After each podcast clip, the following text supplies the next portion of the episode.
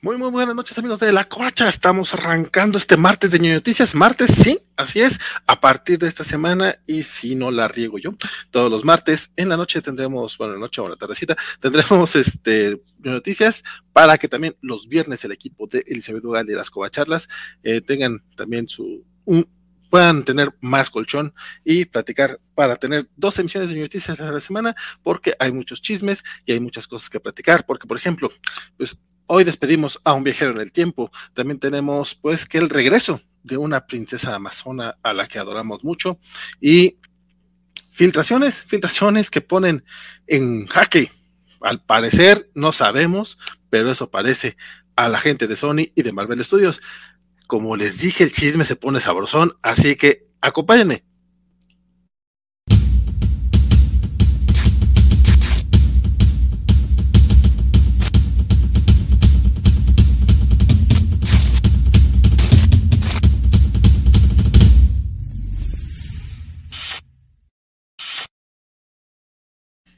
¿Qué tal? Mi nombre es Valentín García y esta martes, esta nochecita de martes, desde la Ciudad de México me acompaña como ya se está haciendo costumbre cada semana, mi estimadísimo.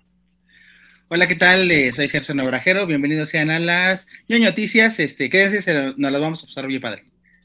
Así es, y para hablar de los temas Star y de, no, no sé qué tanto, también de anime, pero de todas maneras, Seguramente algo tendrá que opinar al respecto. Nos acompaña mi queridísimo amigo y cobacho fundador.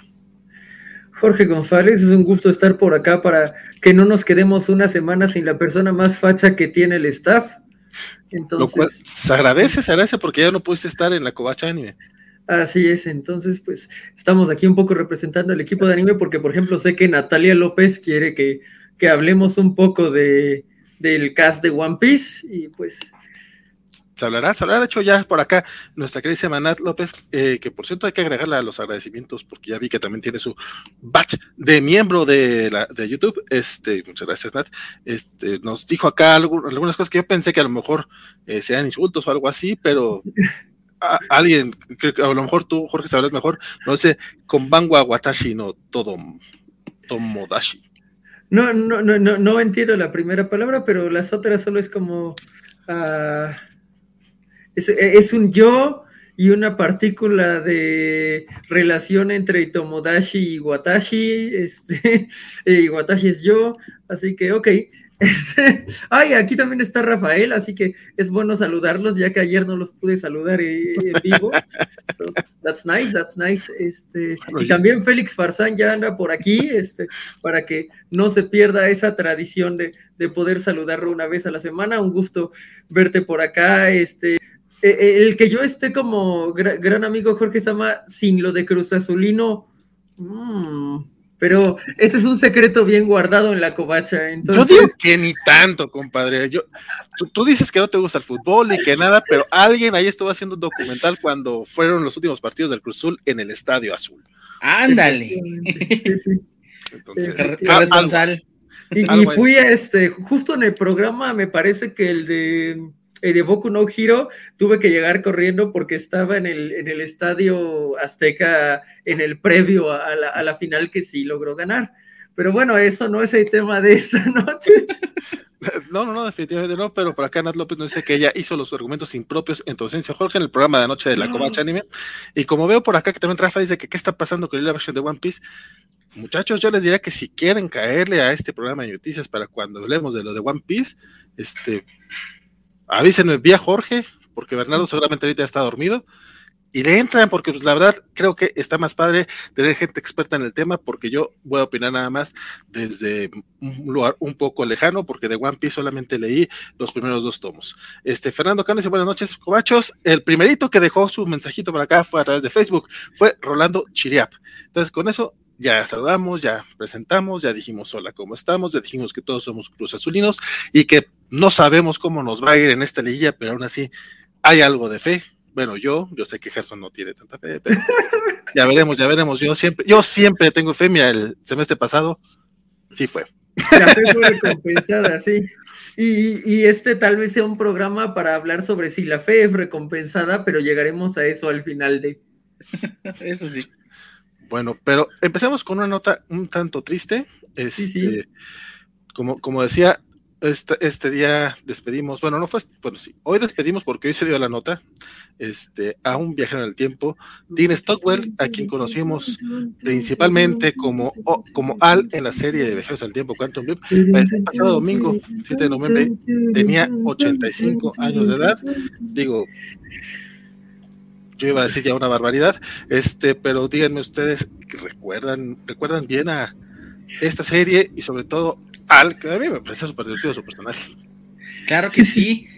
Eh, eh, un, un gran actor, más allá de, de- la, de la serie que lo que realmente lo hizo bastante más conocido, que es este la de Quantum Leap Viajeros en el Tiempo. Eh, pues fue actor eh, y bastante prolí- prolífico. Este, salió en, en muchas pe- películas. eh, por ejemplo, eh, salió en la, la de Dunas de 1984, ¿no? Hay una Ah. película eh, que es de culto que se llama Blue Velvet, eh, Terciopelo Azul. Este, también tiene un, un papel ahí, este, medio, medio, este, eh, protagónico junto con Peter Coyote y Hugh Grant. Este, eh, también, eh, y sobre todo, digo, la parte de, de Viajeros en el Tiempo en el que realmente se hizo un, un personaje bastante entrañable, ¿no? Que era ese tipo de, de- del futuro llamado Al, ¿no? Que era el que más o menos coordinaba las misiones, porque ni siquiera más o menos sabía muy bien por qué estaba ahí este Sam Beckett, este, el personaje de Scott Bakula, y, y de repente eh, bastante ameno, bastante cordial, este, siempre muy buen actor. Entonces yo creo que muchos lo recordamos por, por esa serie, ¿no? Que la verdad, Sí. a mí me tocó de chavito y era como de mis preferidas, ¿no? aunque a pesar de que no lo entendía bastante porque tendría como unos 5 o 6 años, pero sí, digo, en Canal 5 la pasaban de, de lunes a viernes, ¿no? Y, y- y realmente pues sí era, fue una de las más populares junto con otras como este Camino al Cielo, ¿no? Este, la familia Ingalls. este- Y el auto increíble. ah, y el auto increíble, ¿no? Este, El gato que iba. Michael Knight, no, sí, y la verdad, digo, de las series más populares de la televisión mexicana, y, y pues Dean Stockwell fue parte de, de esta historia, ¿no? Entonces, este, es una, una pérdida lamentable, y este, y, pues, sobre- digo, es- una lástima siempre empezar con este tipo de noticias, pero es lo más propio para, para este, empezar en, en esta, ¿no? Sí, creo que eh, o- ojalá el 4, bueno, no, el 4 ya no puede, yo, yo la vi en el 4, me acuerdo muy bien, pero eh, ojalá el 5 se aventara un maratoncito y domingo, yo lo agradecería mucho. Eh, Crea mal. entonces, eh, eh, él era Wellington Yue en Dune de 1964. ¿Sí?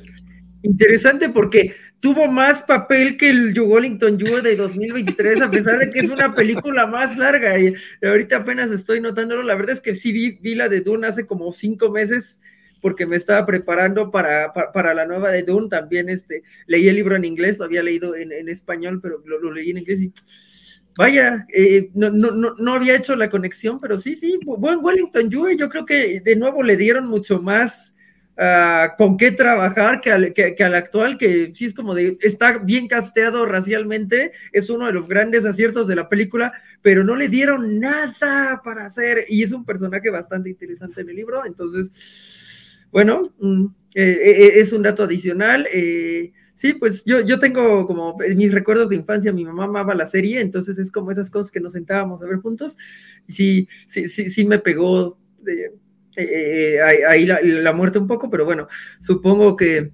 eh, ya, ya, es de, de, esa generación que empezamos a perder como por todos lados, ¿no? Tristemente. Más o menos era lo que iba a decir, o sea, ya tiene 85 años, este, no es de que, de que este, sea bonito perder a alguien, y aparte, sobre todo ahorita que ya tenemos mucha gente que llega fácil a los 90, 95 años. Digo, ¿qué, ¿qué, edad tenía el papá de Michael Douglas, no? Cuando falleció tenía ya más de 100. Sí, sí. O, ya falleció, ¿no? El papá de Michael Douglas. Sí, sí, sí. Según yo, sí, el universo en el que yo me quedé, sí, ya había fallecido. Este, sí, sí. sí, no, pero, pero él, él sí llegó a los... Ay, cabrón, ahorita te digo. Nomás por puro okay. nomás por chisme, porque ten, eh, 2000, 104 años tenía Kirk Douglas. Entonces, imagínate, con, con, todo lo que se metió el señor, porque fue actor en los 40, 50, 60, 70, pues, y aún así de sobrevivirla, yo creo que ya ahorita vamos a, a, va a ser un poco más común que, que, que, sea más grande, menos de que sea un accidente o algo eh, grave, una enfermedad grave. Sí, como pero, Kyle Reese, que se nos fue muy joven, eh, él uy, me dolió sí. mucho.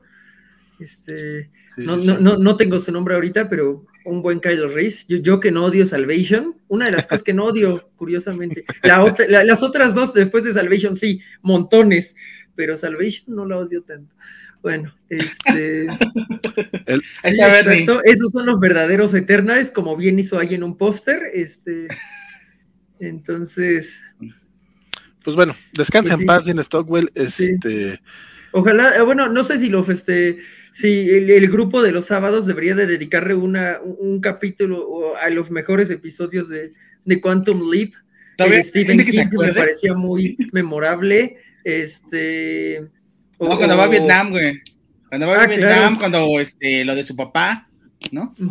Cuando según hace que, su papá intente comer más sano, ¿no? Porque sabe que va a morir de un infarto.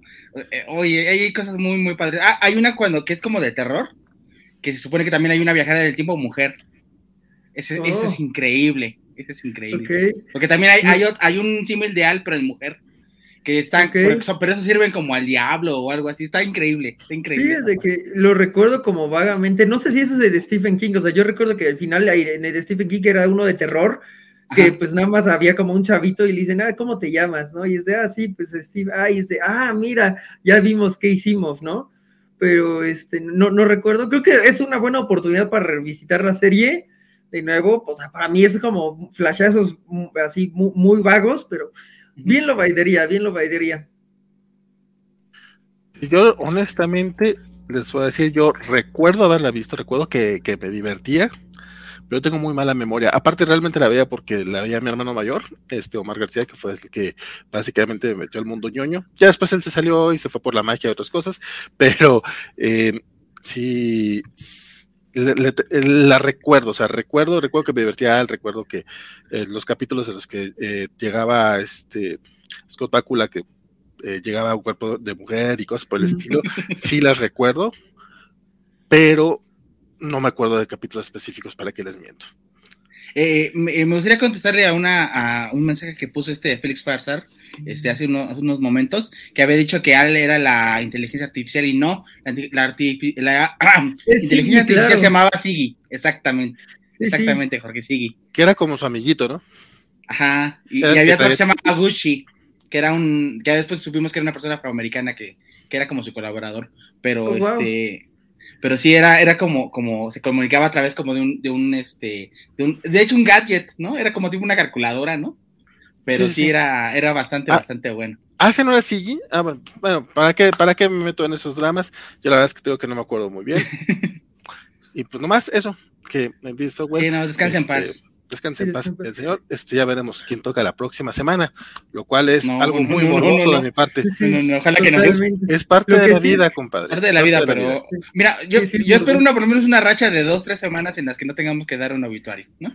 Sería, sería muy agradable. Este, lo que sí es que si consigo una CG, probablemente en el siguiente Halloween haga ese, ese cosplay. Ah, sería muy digno, ¿no? Busca, una calculadora científica, güey, sí, Porque el estilo, es que el estilo del personaje era muy, padre. Ajá. O sea, eso es como lo que recuerdo, como niño era de, ay, su, su, cosita de colores que no sé cómo funciona. Cierto, brillaba, brillaba. era la onda, la onda. Pero sí, sí. este. Sí, sí, no, y aparte él siempre como con los trajes futuristas, ¿no? O sea, muy brillantes y de colores llamativos, así. La verdad es que sí, era un personaje que eh, llamaba la atención. Y pues ya. Así, así, pasamos a la siguiente nota que. Perdón, esperemos que no tengamos que dar este video muy pronto porque todavía no es, no es muy grande. Linda Carter. Linda Carter va a regresar en Wonder Woman 3, ¿alguien sabe? No seas así. Estoy, diciendo que espero que no. Estoy diciendo que espero que no. Yo no habría hecho esa relación, este. Pero bueno. Este... Lo que pasa es que tú eres mejor persona que yo, Jorge, aunque no lo creas. No lo sé, ¿eh? recordemos que de nuevo aquí está la persona más facha que tiene el staff cobacho, pero bueno, este. Eh, eh, es interesante que regrese. Ah, digo, estuvo bien implementada en la última escena de 1984. Yo no odio 1984 tanto como aparentemente toda la gente la odia, excepto ¿Por qué la odia? No, no, o sea, según entiendo, no, porque la este, aman. Vale y, Francisco no la aman. Está pero yo la, amo, yo pero, los, demás, mucho pero los demás la, la, odiaron mucho. A mí no me molestó, honestamente Eh, digo, tal vez hubiera esperado más de eh, los villanos en, general, eh, pero entiendo que por el corazón, pues como que va al otro lado. Y también creo que, si dado que es una película de 1984, tiene todo el espíritu de los super amigos. Y eso no está necesariamente mal. Pero bueno, eh, no, vamos por ahí. está interesante ver cómo la van a implementar. será interesante ver cómo van a implementar cualquier cosa en DC a partir de ahora, ¿no? Porque, pues, lo último que salió fue ah, no, lo último que salió fue Escuadrón Suicida, pero pues se siente como muy separado de las otras cosas. ¿Y, cómo, cómo, le das coherencia al universo o de plano le quitas toda la coherencia al universo? Todo, toda implementación futura de DC es ah, eh, algo que espero ver. Sí, de hecho, eh, digo, quien, lo, quien comentó esta noticia fue esta Gargadot, ¿no? En una entrevista a The Hollywood Reporters, ¿no? Ella fue la que, la que confirmó esa parte, ¿no? Que, de todos modos se, se deja medio entrever, ¿no? Este, con el cameo final en, en esta escena mid credits, ¿no? Que sale esta mujer que ya había sido mencionada durante la historia de, de WWE84, ¿no? mis opiniones para, de WWE84 las dejo por otro lado porque sí me podría tardar 10 minutos, este, hablando de todas las incoherencias que tiene esa película, pero sí es una película con corazón, sí es una película que tiene algunas actuaciones buenas, sí es una película que pues tiene cierto cometido, ¿no? Pero sí es como de una piedra que da deseos. O sea, eh, eh, sí es un capítulo de los super amigos, definitivamente. Una, amazona, una amazona que vuela. No, sí, este, pero, pero por lo menos tratan de, ubicar en un, en un contexto real. pero una pero no vamos a, de los deseos. no vamos a pelear ahorita de Wonder Woman. por, eso digo, por eso digo, no quiero platicar de eso porque. Si quieres, si quieres, y estás equivocado, no, estás muy equivocado. no quiero, no quiero, no pero, quiero. pero estás tan equivocado como, como cuando le vas al Cruz Azul, fíjate, así de equivocado estás. Pero. Bueno, ya me dije, y, yo lo asumo como correcto. ¿Sabes, ¿Sabes cuál es este el pequeño detalle con esta nota? Lo que pasa es que salió, salió justamente a la luz porque Gal Gadot este, volvió, a, volvió a confirmarlo, pero realmente esto ya, ya no lo habían dicho durante el DC Fandom. Eh, Patty Jenkins ahí lo eh, mencionó que estaba muy emocionada y fue cuando confirmó que regresaba eh, Linda Carter como, como la, bueno, no, no, no regresa como la princesa Amazon original, es este personaje que logró salir de la, de la, de Temisira, ¿no? De hecho, Patty Jenkins como que me lo deja entrever cuando la entrevista en el DC Fandom, ¿no? No, sí dice, le dice, está muy emocionado. Ah, que está contento de tenerte y qué bueno que siempre que va a estar con nosotros. Sí, sí, sí, sí. Sí, entonces como que desde entonces este, ya se sabía, se supo desde mediados de, octubre, pero esta, esta semana se retomó la nota porque Gal Gadot volvió a decirlo y aparte pues ya están en filmaciones, entonces como ya es un hecho, Linda Carter está en Wonder Woman 3. Es una nota cortita, pero bonita bonita porque Wonder Woman 1984 es bonita.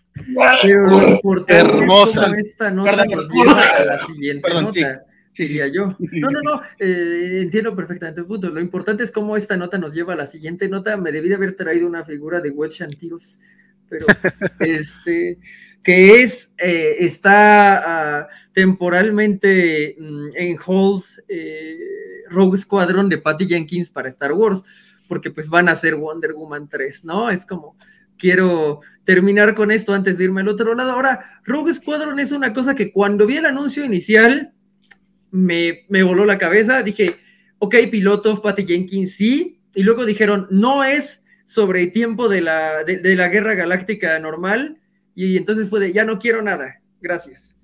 Eh, pero pues, está en Colt. Está en Colt. Eh,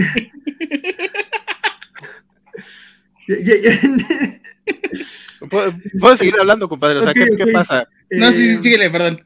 No, no, es que me preguntaba cuál de los dos comentarios era y que.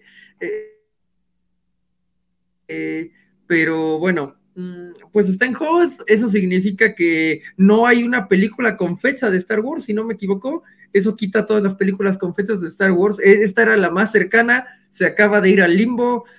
Um,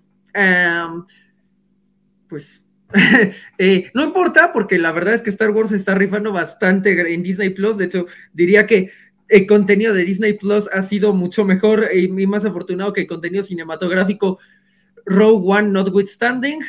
Entonces, pues, tampoco creo que sea tan problemático como podrían hacerlo creer las personas más extremistas de mi causa. de mi causa. Mm, pero bueno, e, esta es como la noticia que eh, se, mueve un poco en redes, ¿no? Que eh, tienen dos ausencias y un enfermo otra vez, ¿no? Que, mueven otra película, eh, como ya pasó con, dos que cambiaron de director a, la mitad, cosas así. No es un gran trabajo de producción, o sea, podemos decir eso independientemente de si son inclusivas o no. No es un buen trabajo de producción si no tenías un plan para una trilogía y si las otras tres películas ajenas no te han salido este, para nada en forma, no habla de un buen trabajo de producción. Eh, eh, en cuanto a tele, sí, pero porque ahí ya tienes otras personas intercediendo bastante, pero ahí hay problemas que deberíamos de reconocer y de nuevo no reconocemos porque creemos que eso nos hace fascistas, pero abracen el fascismo como yo y aceptemos que hay problemas de producción. Estoy de acuerdo. Yo no estoy tan de acuerdo con abrazar el fascismo, o sea, eh, eh, es que no, es que no fascismo en sí, pero, sí el, pero sí el valor de disentir. No, no, pero sí el valor de disentir, ¿no? Porque decís mucho, ay, de acuerdo, de acuerdo, de acuerdo, de acuerdo. ¿En qué mundo estamos viviendo, no? Pero ¿con qué estás de acuerdo? ¿Estamos viviendo en un mundo de diversidad y quieren las mismas opiniones? ¿Las mismas opiniones de siempre? No, siempre, pero, siempre, las mismas opiniones nuevas.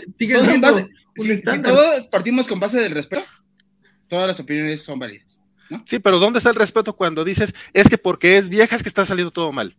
No, no, no. no, respeto, ahí. ahí no hay respeto. Ah, entonces, no, regularmente. ¿Y dónde está el respeto cuando, está el respeto cuando dices que está equivocada en todo, pero, no lo que sí desde el respeto se puede. Sí, partiendo desde el respeto se puede. ¿Es, ¿Eso no parte del respeto? A un lado. A ver, aquí, aquí ya estamos hablando de, de Kelly Kennedy. Este, y, y, y, tienes que aceptar que Caitlyn Kennedy es responsable. Si, si, vas a decir que es responsable. Ah, caray, ah, caray ¿cuándo hablé de Caitlyn Kennedy? Ah, no, tú no, pero, pero, pero al fascista el que está no, no, apoyando, sí, fíjate. A mí, a mí no me, a mí no me embarres con eso. Yo lo que digo es que desde el respeto. entonces no estás apoyando al fascista nomás por apoyarlo. ¿Caitlyn Kennedy tiene respeto? No tiene respeto. Yo digo, desde el respeto. ¿A qué no tiene respeto? Yo digo desde el respeto. O sea, ¿ella no tiene respeto? ¿A qué? ¿A qué no, tiene respeto? ¿A qué? A, toda la, visión de Star Wars es que si no apoyas ciegamente todo lo que se hizo, eres un fascista. No, no, no. Entonces, no, eh, mira, no, estoy diciendo, o sea, el, el, fascismo radica, el fascismo radica en que digas, es que ella es la culpable de todo, menos de lo que me gusta. Ah, no, mira, esto que esto, esto, esto, esto sí lo hizo Fabro, esto sí está bonito. Siendo la, la cabeza la misma siempre. Entonces, pero hay un puedes decir unas cosas ahí que está haciendo las cosas distintas. Yo no escucho a nadie defendiendo solo. Es como, es como decir que el fandom tiene razón porque le está, porque la está tirando, ¿no? ¿Y el fandom tiene razón porque le está tirando? Cuando le tiran a los babosos, sí. bueno, cada quien, o sea, cada quien, cada quien. Yo, yo diciendo, análisis de caso, pero bueno. científicamente hablando, en el análisis de caso Rogue One salió bien y, ni siquiera solo salió bien, que yo, tú sabes que para mí solo salió bien, pero para el análisis de caso solo no salió bien. Rogue One salió bien y, eh, y, hay reshoots a la mitad porque el director inicial se fue. O sea, literalmente tienes un análisis de casos donde seis de seis productos tienen problemas cinematográficamente hablando. Eso, eso es tu opinión también. No, no, no. literalmente. Y tan, válida como cualquiera. No hay no había plan para la trilogía y eso se ah, eso es cierto, eso es cierto. fallan bien cañón. Y, esa era parte del plan. Seis de seis tienen problemas de producción. Pero ese siguiendo el estilo de Lucasfilm. Nunca hay planes para las trilogías. No, y, y, el, el, el dinero. No, no, no. Y el, del dinero, ¿no? O sea, es parte del estilo, es, bueno, estilo de casa. En 1977 tienes que hablar de que, o sea, no había manera en que supieran que la película de 5 millones iba a pegar para que les dejaran hacer una secuela. No, puedes hacer planes para una trilogía. el único que tenía fe era George Lucas. Y entre comillas. Pero no, me vas, a, pero no, me vas a, decir que para el Imperio contra, no me vas a decir que para el Imperio contraataca, este, que haya un beso por ahí entre Leia y Luke, no será incestuoso ya. O sea, ya para el Imperio Contraataca ya sabes que iba a ser un éxito y que iba a haber una ¿Y eso qué tiene que ver con la manga del muerto? Que no hay un plan. No, no, no, y, que no hay un plan. Y, que, que, no había planes en la trilogía original. Y, que no había planes tampoco para, para, para, lo único no, que se ve de la tercera. y si te vas al principio, el plan original del guion no era el mismo que con el que se concibió. No, o Es sea, a lo que- por lo que favor. voy, O sea, es si queremos voy. hacer polémica Pero para hacer polémica, saca otra cosa. Ah, no, porque este, en los viajes en, en, en el carro. No, no, no, no, porque, porque diciendo- Kylo Ren, A ver, este, están diciendo. no, no, ya sé, porque No, Rey, Mira, vamos a pensar en esto. Porque la, Palpatine, la- la porque trilogía Palpatine. precuela Ah, por que ya favor. tenía, que, Por que favor. ya tenía función, no, en ya serio, está en serio, funcionando. para, desde- para o discutir, sea, va hacia un lado, totalmente. O sea, las precuelas van hacia un lado. Están pésimamente dirigidas, sí, pero tienen una escritura que lleva hacia un lado. Hay una razón por la cual Mace Windu dice lo mismo que dice Palpatine cuando van a matar a Dooku. Para, o sea, hay una planeación. Eh, No, y si además a- a ver- Palpatine está funcionando incluso visualmente desde La- la, amenaza ajá. fantasma está construido ahí. Entonces, no es que no haya un plan. El- el- si hay una trilogía planeada es la de las precuelas, por más que esté mal dirigida, pero tiene un plan. Es que si da la impresión, por ejemplo, la revelación de, de, de esta, de, de quién es el papá de esta mujer, o sea, Ya. sí parece sacada de la manga. Lo está. Es lo que a lo mí me- está es lo porque que a mí la me película gusta, ¿eh? anterior le tiraron la basura. La última trilogía, pero este- sí debo reconocer que tiene sus broncas. No, no, no, el episodio 9 es una tontería. El episodio Y el 9 es algo que tira todo hicieron lo que para 7 había complacer tratado a todos los. El fans y 7 quedó juega mediocre. seguro sin, sin llegar a ningún lado. Entonces, tienen Aquí- un problema de. Aquí la cosa es que Jorge dice, no, no, no, es que no puedes criticar. Güey, yo no vi a nadie alabando a Solo y no vi a nadie alabando el episodio 9. O sea, nadie dice, No, ni el 8. nadie dice que hay una cabeza de estudio que sea perfecta. La cosa es de que los Pues fascistas, mira, como hay un montón de personas que dicen No, que mira. Kevin Feige sí va muy bien. eh, Y lleva Pero- un track interesante. O sea, mira, Tú sabes ajá. que a mí no me gusta el track del MCU, pero no se les ven las faitas. O sea, yo les veo las faitas, pero, mm, o sea, ni siquiera Eternals les ha sangrado como les sangró a Star Wars las otras cosas. Entonces, va bien como cabeza Mira. de estudio. Yo entiendo el punto, por ejemplo, de, de, de mucho del fandom de Star Wars, pero lo que no me gusta a veces son sus formas, así son- demasiado dramáticos, demasiado intensos, ¿no? Y hay veces critican por criticar, pero hay cosas que sí son de reconocerse, o sea, hay muchas cosas, por ejemplo, que no se, que se ven bastante improvisadas. Por ejemplo, eh, el 8 sí parece un impromptu, ¿no? Y eso no le gustó a nadie, ¿no? Es así, ya, entre la una, entre la... A nadie, a nadie. ¿A, ¿A quién efectivamente. nadie?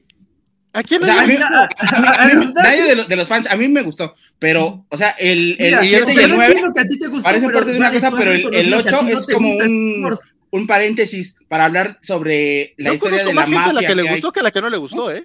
¿Sí? Y fans de Star Wars. Yo No, conozco más gente que no le gustó que, que, que le gustó entre fans de Star Wars y personas que les vale y dijeron, ay, qué horri- horrible es Star Wars después de eso. Entonces, eh, tanto de los de a pie como de los avanzados. No, Por da, eso, da pero- para discutir mucho. Pero de entrada no puedes decir, no le gustó a nadie. Y Eso Está sí es cierto, eso sí es cierto, no puedes decir eso. Y Esta otra razón- está hecha es para polarizar. O Y sea, otra razón. literalmente, la hicieron como un experimento narrativo para polarizar. Se podrían haber llegado a los mismos puntos Híjole. sin ser tan polarizables. Está hecha para polarizar. Tiene escenas, ah, por Cada ejemplo, una escena donde Luke está en luto por Han y dejaron la escena donde Luke mama, literalmente. O sea, está hecha para polarizar. Es una escena de dos segundos. Ajá, y no, quité- Y- no dejaron una escena de Luke Y- en luto por Han por esa escena. Y es un eso. espejo a la leche azul de la, de la primera de Star Wars. ¿Cuál es el problema? Homenaje, cosa bonita está ahí, fíjate. No, Cosa ejemplo, bonita que es el episodio la- 8. la- la- tiene una escena muy bonita con el Yoda fantasma, aunque Yoda fantasma no tendría por qué poder usar la fuerza, sí, sí, pero Hasta- hasta no ahorita la que supieras. película. Híjole, pues ahora sí que lo volvieron canon, güey. Que es lo peor. que también es algo muy de Star Wars. Ca- Cada de repente, ah, ahora se me ocurrió esto, vamos a ponerlo. Les decía, tú, tú decías que había plan en las, en, la- en las precuelas, pero no había plan tanto como para que no me quitaran a, a Tartakovsky de, de- de las caricaturas y hicieran otras caricaturas y ya no fueran canon las originales. De, De hecho, las planes fuera de canon, ¿no? perfectamente dentro de la... La sacaron, la sacaron de canon, sí estaban en canon originalmente. Terminaba justo donde empezaba el episodio 3. Es que de repente empieza a agarrar cosas como que ya no son tan canon, güey. No, no, no, ya las quitaron porque les Ajá. estorbaba. Nuevamente, planes nunca ha habido en Lucasfilm. E incluso planes tampoco hay en Marvel Studios. Se van haciendo conforme se va avanzando. El cuate que viene de atrás es el que construye. El error de Caitlin Kennedy tal vez fue tratar de mezclar las dos cosas y creer que iba a funcionar en Star Wars cuando evidentemente ah, hubo un grupo de fans muy gritón, perdón Jorge, que decidió que no le gustaba y, y por eso tuvimos la porquería que fue el episodio 9. Pero bueno, Pero Una es porque hicieron una porquería con el 8, porque No, de no, era una, una cosa hermosa el haberlo, 8, o sea, hermosa el híjole. 8. Pero de nuevo, tú has admitido que no eres fan de Star Wars. Y, aún así me gusta el 8. exacto. Si fuera una película de ciencia ficción X, que no sería ciencia ficción, sería de fantasía espacial, porque Star Wars nunca ha sido ciencia ficción. Ok, va. Pero el punto es, no le tienes que escupir en la cara a Akbar, a Luke, para hacer tu experimento narrativo. nadie le escupió a Akbar. Akbar nomás dice no en una película y ya. No, es, más Akbar. Es que yo siento a veces que, que de repente como que al, superlativo en las cosas, ¿no? En aras del recuerdo y en Yo quería que este programa durara hora y media. No va a pasar, no va a pasar. No, menos si, de Star Wars con. Si no, avanzamos de Star, si no avanzamos de Star Wars, no va a suceder. pero hay algo que me da mucha atención sobre lo que dijiste, eh, Jorge, ya para ir cerrando esto. Sí, sí. Dices que, que eh, lo de Kevin Feige en Marvel más o menos le ves algo de... Le, rescatas algo, pues. O sea, yo no, pero hay que reconocer que no, no, no ha encontrado ese tropiezo. Mira, yo lo que veo es que es un, es un borrador del futuro, o sea, no es un plan, es un borrador de plan que se va ajustando conforme a las circunstancias, ¿no? Entonces, este, oye, que, que, estamos haciendo esto, este, agrega esto, quita esto, este, oye, me falta un actor, este, agrega esto, nos falta cast, nos falta presupuesto, este, quita Inhumans, mándalo a la NBC, este, así, ¿no? Este, moviendo, moviendo planes. Se supone que, que Agents of Shield, como era parte del proyecto de Josh Whedon, iba a ser parte y todo estaba conectado, pero ya no es, canon. ya no es canon. Es, lo que te digo, no hay, no hay estructura perfecta, no hay planes, no hay nada. Se hace conforme a la marcha. Porque, porque no hay un genio perfecto en la vida. Pero por lo menos hay una cabeza. Pero por lo menos Que pasa, lo que pasa en el 8 es cualquier cosa que hayan armado en el 7, él decidió tirarla, literalmente, o sea, sí, hay, hay una pelea de ego en el 7, 8, 9, o sea, todo lo que trató de meter como caja de misterios Abrams en el 7, en el 8 dijeron, me vale madres, me vale, me vale madres. Y entonces el, el, el 9 a la medida dijo, también me vale madres tu experimento.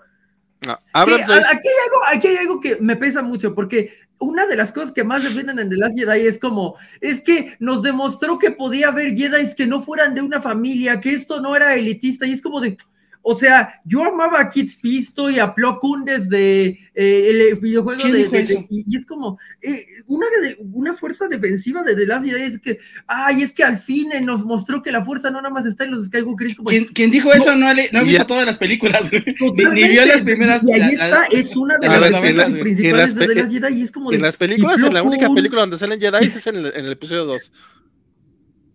Jedi en acción. Mmm y, y, la pelea de este, ¿cómo? Donde sale Ray Park y. Y Mace Windu destruye al papá de Boba Fett de una manera excelente. Dije Jedi. Jedi. Ajá. El ataque de los clones. Mace Windu destruye. La venganza de los Sith. Ajá.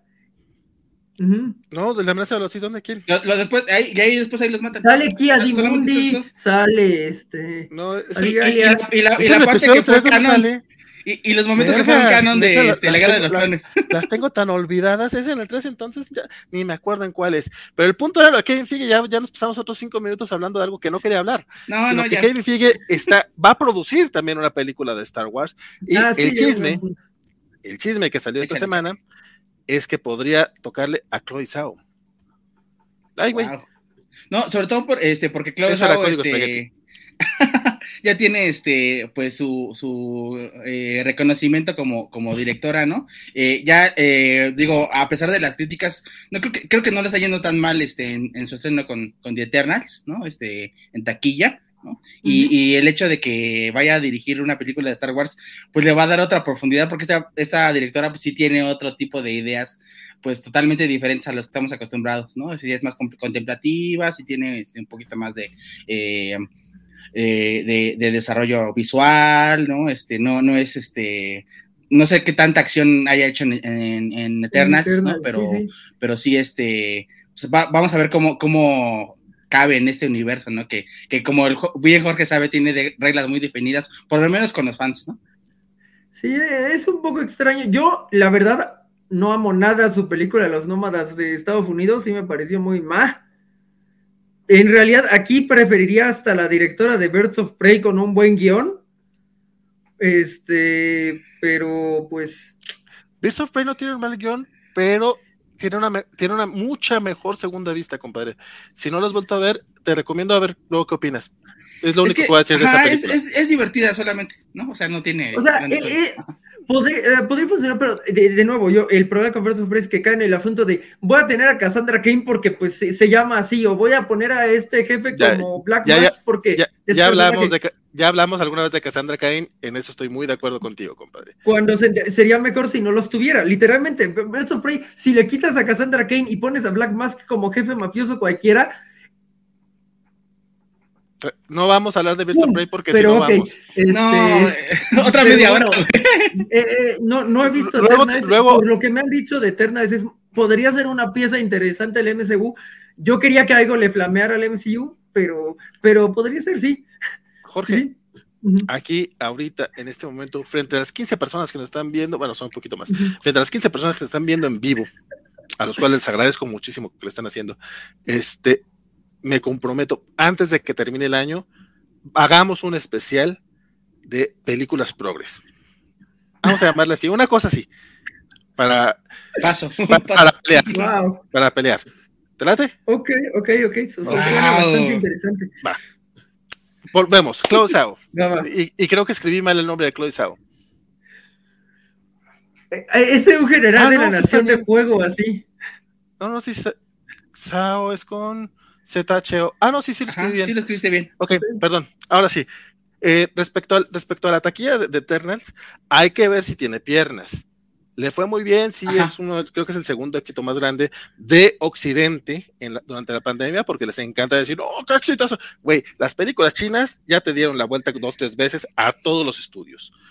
Pero bueno, dejando de lado las películas chinas que en su país, con su país tienen para hacer super taquillas, a esta le fue muy bien, tuvo 160 millones de dólares este primer fin de semana. Ujú. A Y mí le me bien en gustó. Corea, ¿no? Mm, bueno, los 160 millones son a nivel mundial. Eh. Probablemente sí agarre algo de Corea, no sé cómo le fue en Corea, para que te miento. Habrá que ver el segundo fin cómo le va y si logra mantenerse. Dicho eso, eh, creo que justamente algunos de los problemas de, de Eternals es por la directora.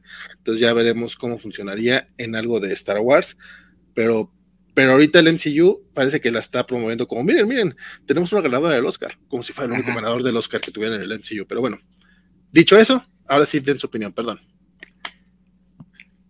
Yo ya la, yo ya la di, no sé si este, Jorge quiere agregar un poco más. Yo, yo no creo, este, te digo, preferiría la directora de of Prey con un buen guion, pero este, y, y una producción diferente. No sé, es que no amé nada la de los nómadas, o sea, literalmente, no sé.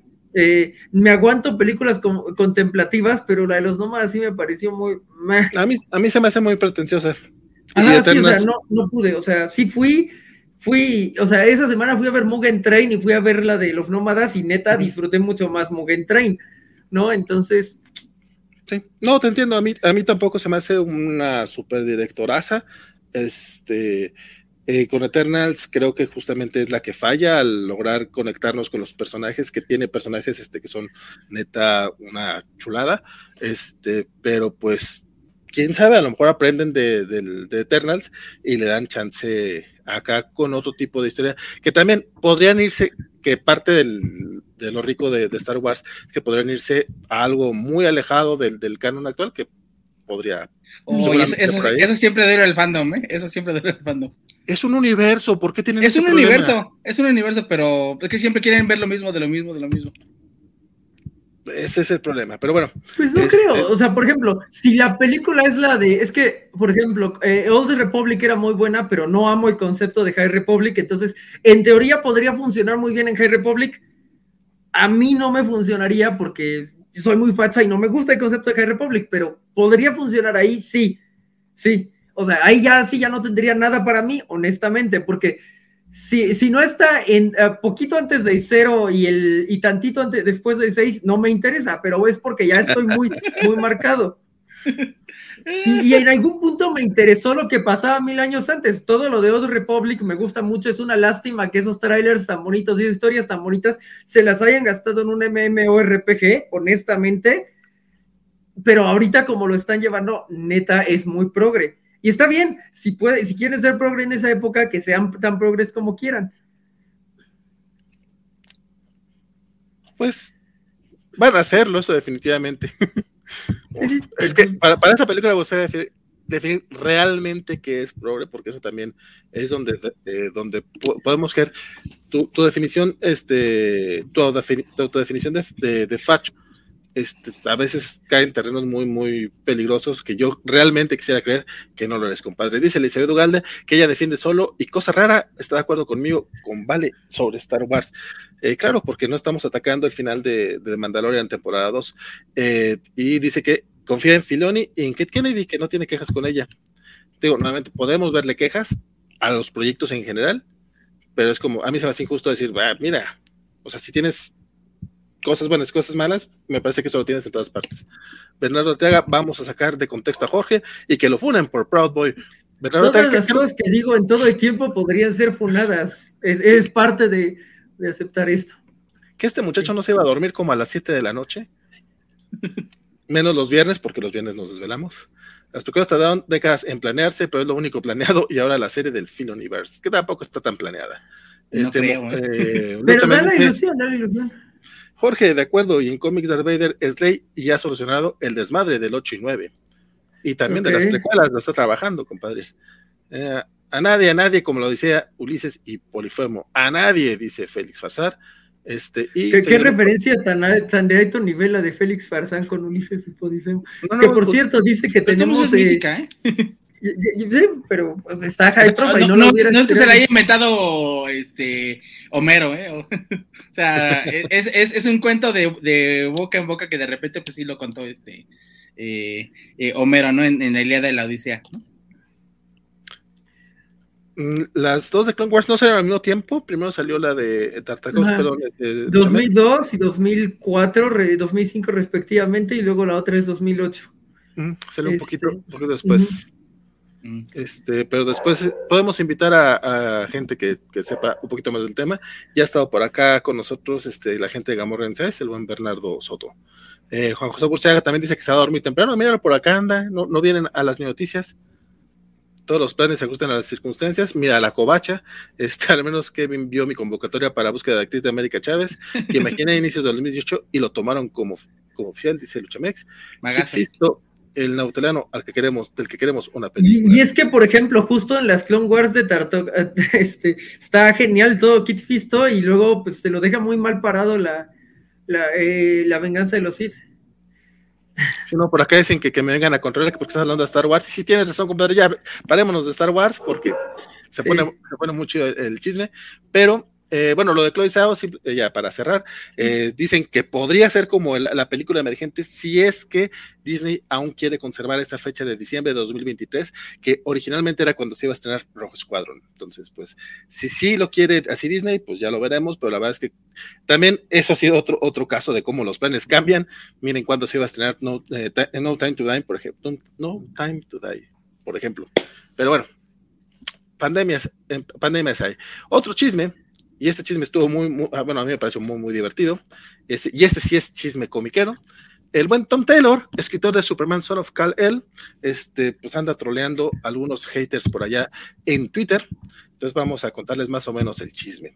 Resulta que comparte este, notas acerca de Superman Son of Kal-El, este, este cómic, que pues causó algo de revuelo el mes pasado cuando anunciaron que en efecto el hijo de Clark Kent y Lois Lane es bisexual y que ya, de hecho, ya está por salir el número 5, donde eh, formaliza su relación con este personaje, cuyo nombre acabo de olvidar, porque la verdad es medio aburrido en el personaje, eso también hay que decirlo. Y, está bien, eso se, se vale, ¿no? O sea, está padre, es, es, padre decir, está bien cool que el hijo sea bisexual y está bien cool decir que el personaje con el que lo emparejaron es bastante X, ¿no? Sí, está medio de hueva él, pero fíjate que la historia en general está muy chida por la parte que trae de los o sea, la, la, parte que trae de las revueltas sociales y de cómo este Jonathan Kent está tomando un rol muy proactivo en defensa de, varios derechos de, inmigrantes y otras cosas. Entonces, la verdad es que está, este, está interesante el ángulo, pero sí, el, el, el novio hasta ahorita ha sido medio de hueva. Lo único que me gustó es cuando se emocionó porque fue a conocer a Lois Lane. En lugar de emocionarse con Superman, se emocionó con Lois por, porque ser ganadora del Pulitzer y esas cosas. Estuvo bonito. Pero bueno, la cosa es que Daryl Mather, un usuario de Twitter, les, le fue a decir que por qué anda complaciendo a esa fanaticada de, de, del arco iris que ni siquiera lee cómics. Entonces, lo que, lo que hace este, este, este, Tom Taylor, lo que hace es este, compartirle el pantallazo este de que los primeros cinco números de, de Superman eh, Son of Kal-El hasta ahorita ya se agotaron la primera impresión y hay una segunda impresión en camino. Eh, de hecho, se agotaron después de que anunciaron que John era bisexual, entonces por lo menos sí generó hype de venta. Por ahí salió un, editor de DC Comics que es homosexual a decir, lo que pasa es que yo no, yo no los leo, yo lo que, lo que hago es hacerlos. O sea, y hubo eh, chismes al respecto, básico que, güey, bájale, bájale de huevos, todo eso.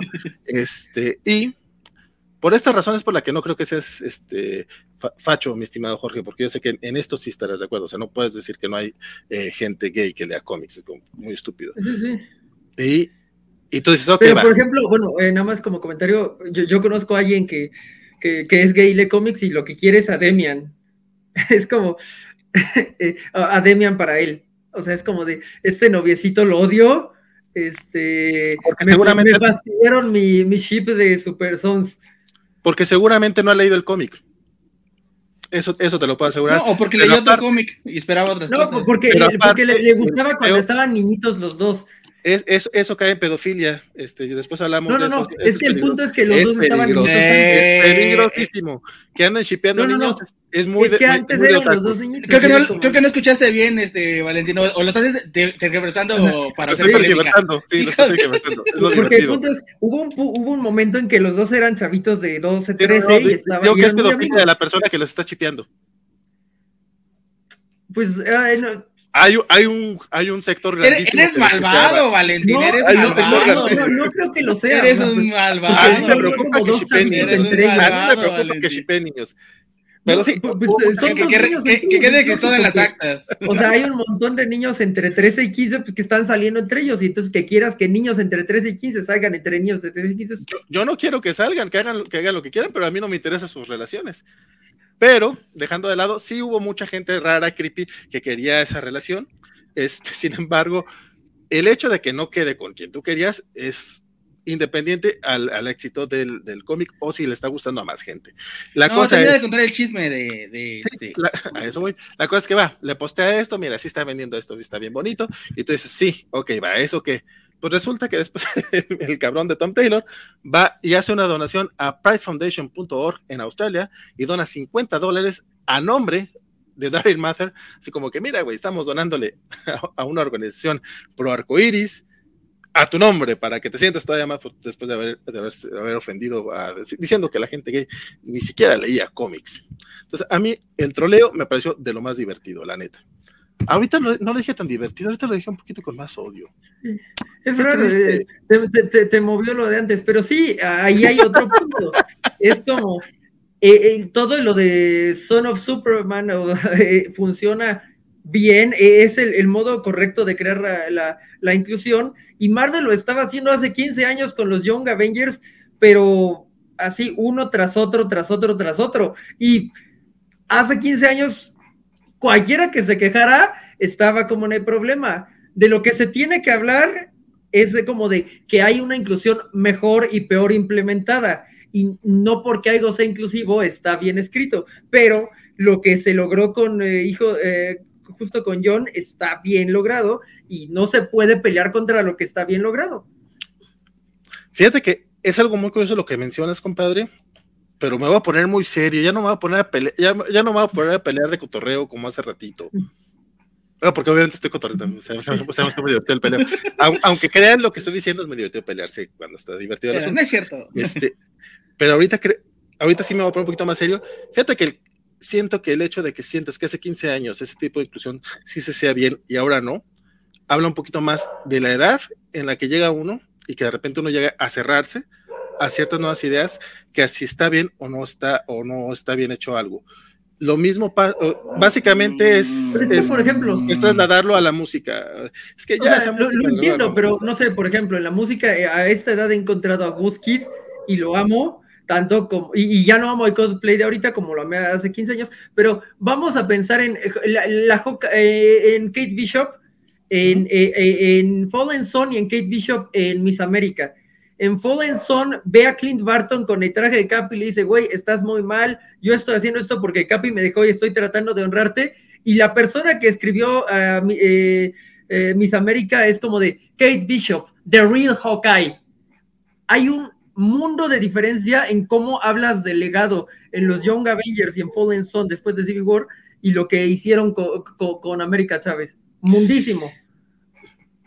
Yo veo más una evolución, porque, o sea, personajes gays y relaciones este, eh, entre personas del mismo sexo, pues han habido paulatinamente en los cómics, ¿no? O sea, este, pues nos hemos olvidado de algunos casos, ¿no? Por ejemplo, este de Alpha Flight, ¿no?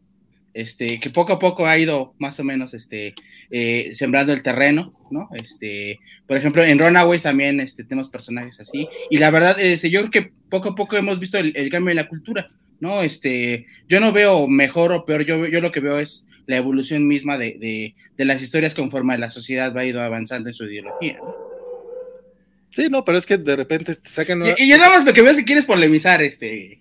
No, buscas formas de. Nuevamente. No, porque sí, está nuevamente, bien, está ah, mal. Nuevamente, ahorita, ahorita no estoy polemizando. No. Ahorita, ah, no, no, no, no, para nada. Lo que pasa es que realmente ahorita cualquier cosa nueva que sacan, sale todo este grupo de gente a quejarse porque todo está mal. Y es inclusión forzada. Pero es que hay cosas que sí están mal. De nuevo, o sea, yo no estoy diciendo que lo de uh, Son of Superman esté mal.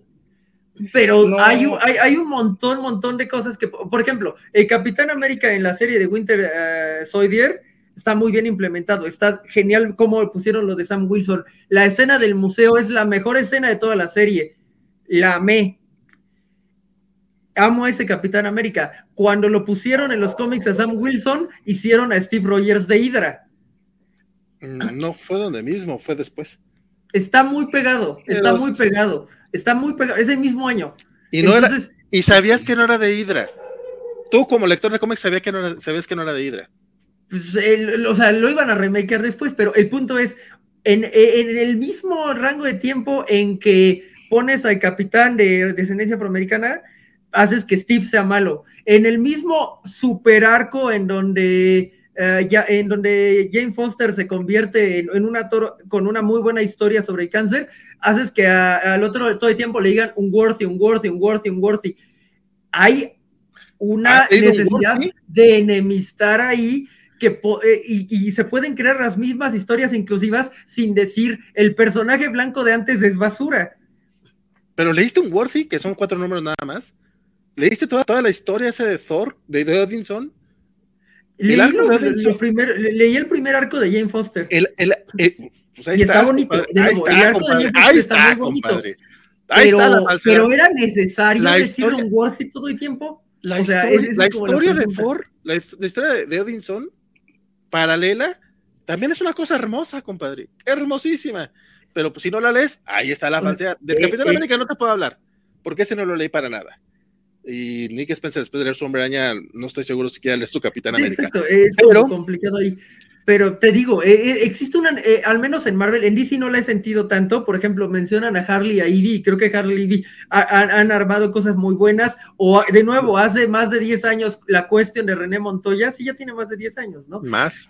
Eh, la, la Batwoman, de, que es de 2006, si no me equivoco, creo que eh, han estado abriendo los derechos muy bien. El asunto es que parte de la noción progre, al menos como la he visto en Marvel, es para que este gane bien cañón, te tengo que tumbar ahí que ya estaba antes.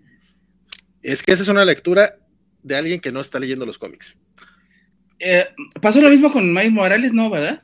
No, es que Miles, a Miles Morales lo odian. ¿En serio? No hay manera. A Miles lo odian.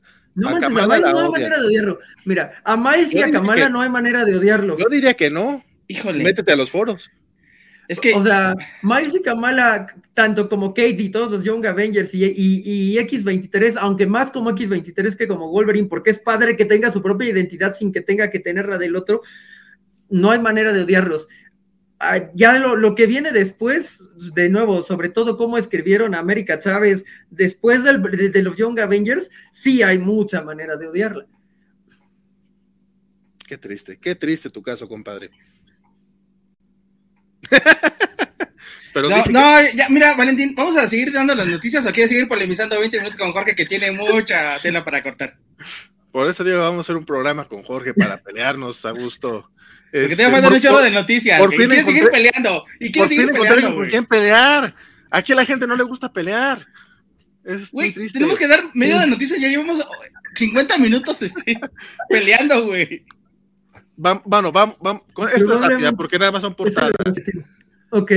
Este, la, los antes llamados eh, Young Guns, ahora Stormbreakers, van a hacer una serie de portadas para eh, la serie esta que se llama Timeless.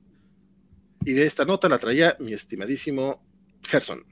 Así es, eh, no sé si recuerdan que hubo un tiempo, digo, más o menos desde el 2003, 2004, ¿no? Este, empezaron Marvel con esta iniciativa de marketing que se llamaban los Young Guns, en la que presentaban eh, primero a los jóvenes promesas de dibujantes de Marvel, eh, regularmente eran, eran dibujantes, ¿no? Este, ya después empezaron a meter un poquito a los autores, escritores, pero regularmente era este, empujar a los dibujantes, ¿no? Oliver Coipel, este, David Finch, este, este, todas estas este, eh, estrellas que en, su momento realmente dieron grandes, grandes cómics.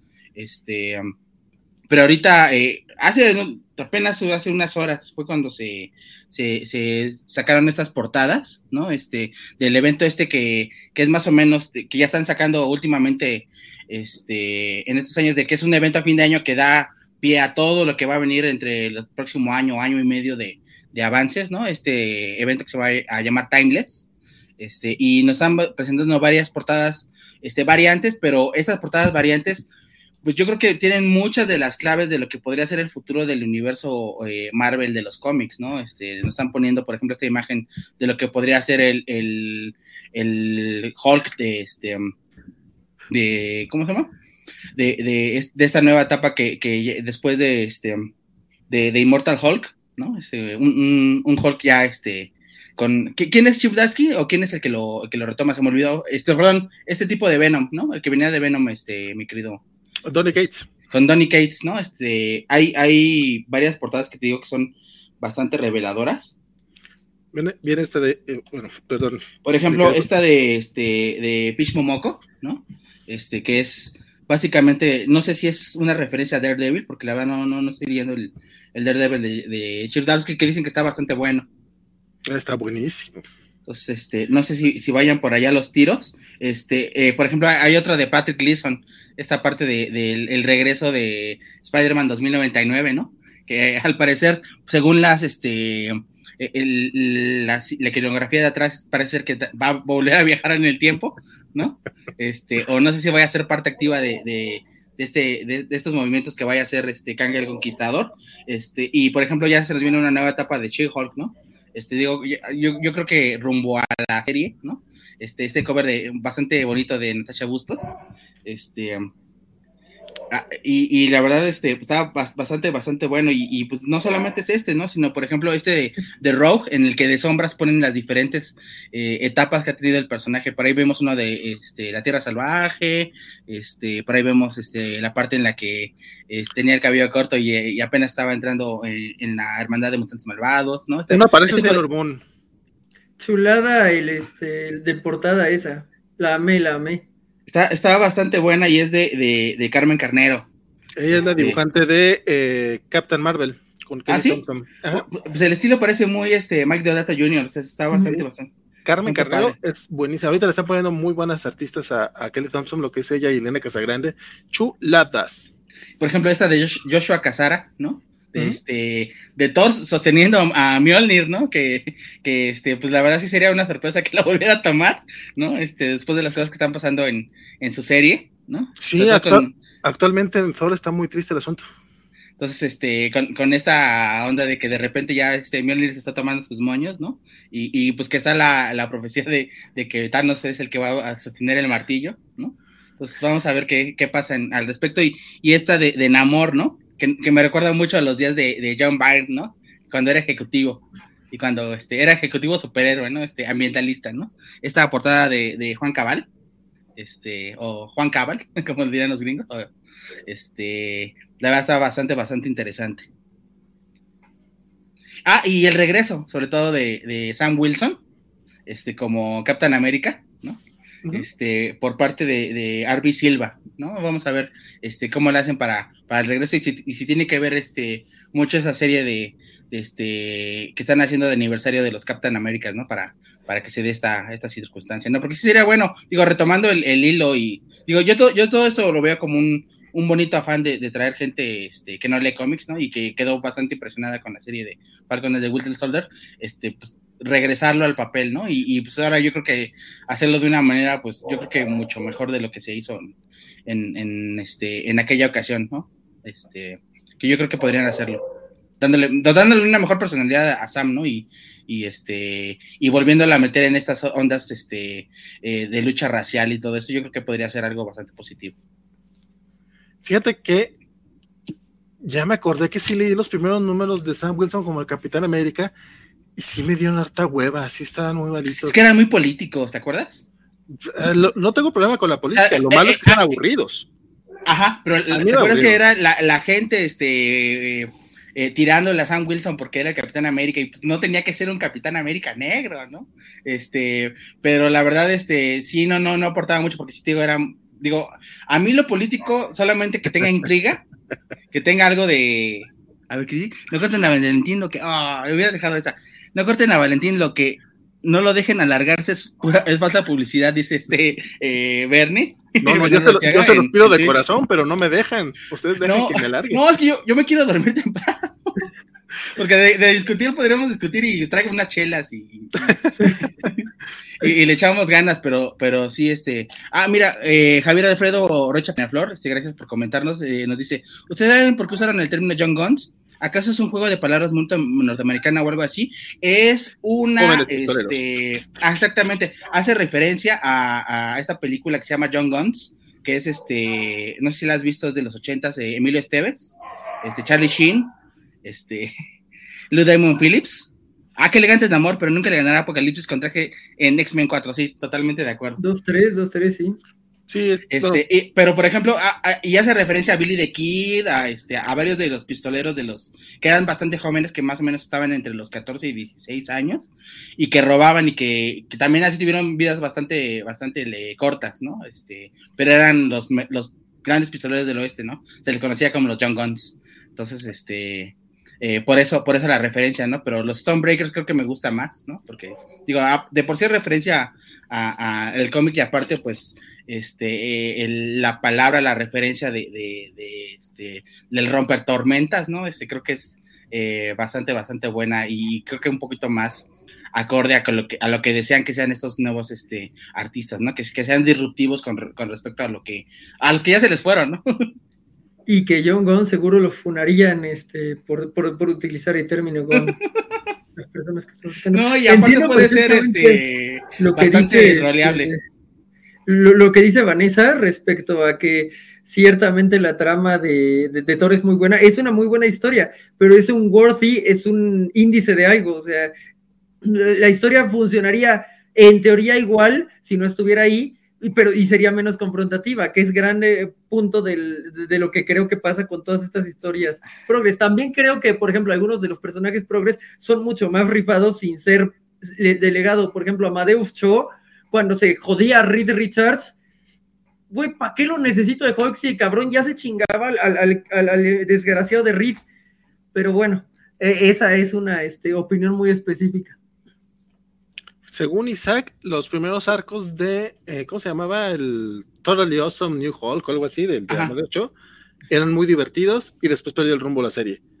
Pero nuevamente esos cambios, como comiquero, tú sabes que son, es como ahorita que, que estaba en Rayleigh nuevamente como el hombre araña, ahorita está más descarado porque ya nos dijeron que va a ser una, una, saga de 14 partes, entonces seguramente para el 900 de Amazing Spider-Man regresa Peter Parker o sea, ya está un poco cantado, a menos de que nos la cambien y realmente va a ser algo distinto. Este, oye, por acá nos dice el buen eh, Bernardo que tus opiniones polémicas este, no, no, es porque seas fascista.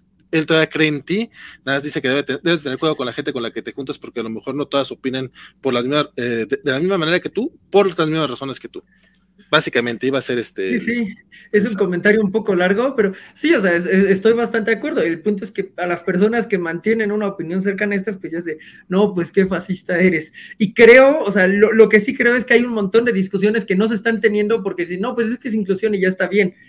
Y no creo que ese sea el caso. Pero... nuevamente, no, no, no nos escuchas en los cómics de la semana, compadre. Nuevamente no nos escuchas. Aquí a, aquí a nadie le gustó Children of the Atom, por ejemplo.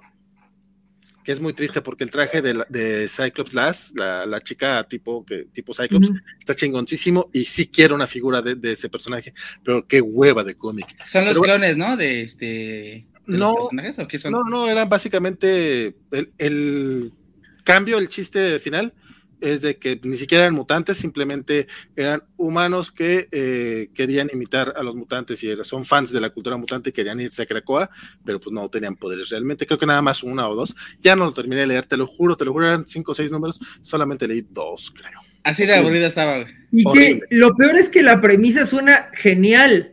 No, no, no, está, pero Vita Ayala es un escritor eh, que realmente no sabe escribir. Pero bueno, este. Podemos llegar a ese punto intermedio. Me gusta que ese punto intermedio exista. O sea, hay malos escritores que se están apoyando del movimiento. Mira. Yo, yo lo puedo decir, la covacha no tiene que endorsar mi opinión, no lo hace, yo lo puedo decir. No, no, no, y, y es súper super válido. En el caso de Vitayala podría ser. El, el caso es de que también hay montones de escritores mediocres que son heterosexuales y que no con, ellos, con, con ellos no hay un dedo flamígero diciéndolo, tú eres un mediocre. Yo, ser, yo, yo, yo critico mucho, por ejemplo, a Christopher Jost y a, a Kyle, que son muy buenos haciendo animación, son muy buenos planeando animación, pero todo lo que hicieron en X-Men después de un rato sí. Sí, a lo que voy, pero no se les critica por ser heterosexuales. Y acá se les critica porque son no binarios. O sea, pero el punto es, oye, ese es triste, ¿no? Ese es un tema muy, eh, sí. Ese es triste, o sea, que, te, que, que, que, ni siquiera vean tu trabajo, ¿no? O sea, es que, es, es que este güey es así. Por ejemplo, a mí, por ejemplo, una de las personas, eh, de los actores que más me gusta y que es, ya se declaró no binario, es Grant Morrison.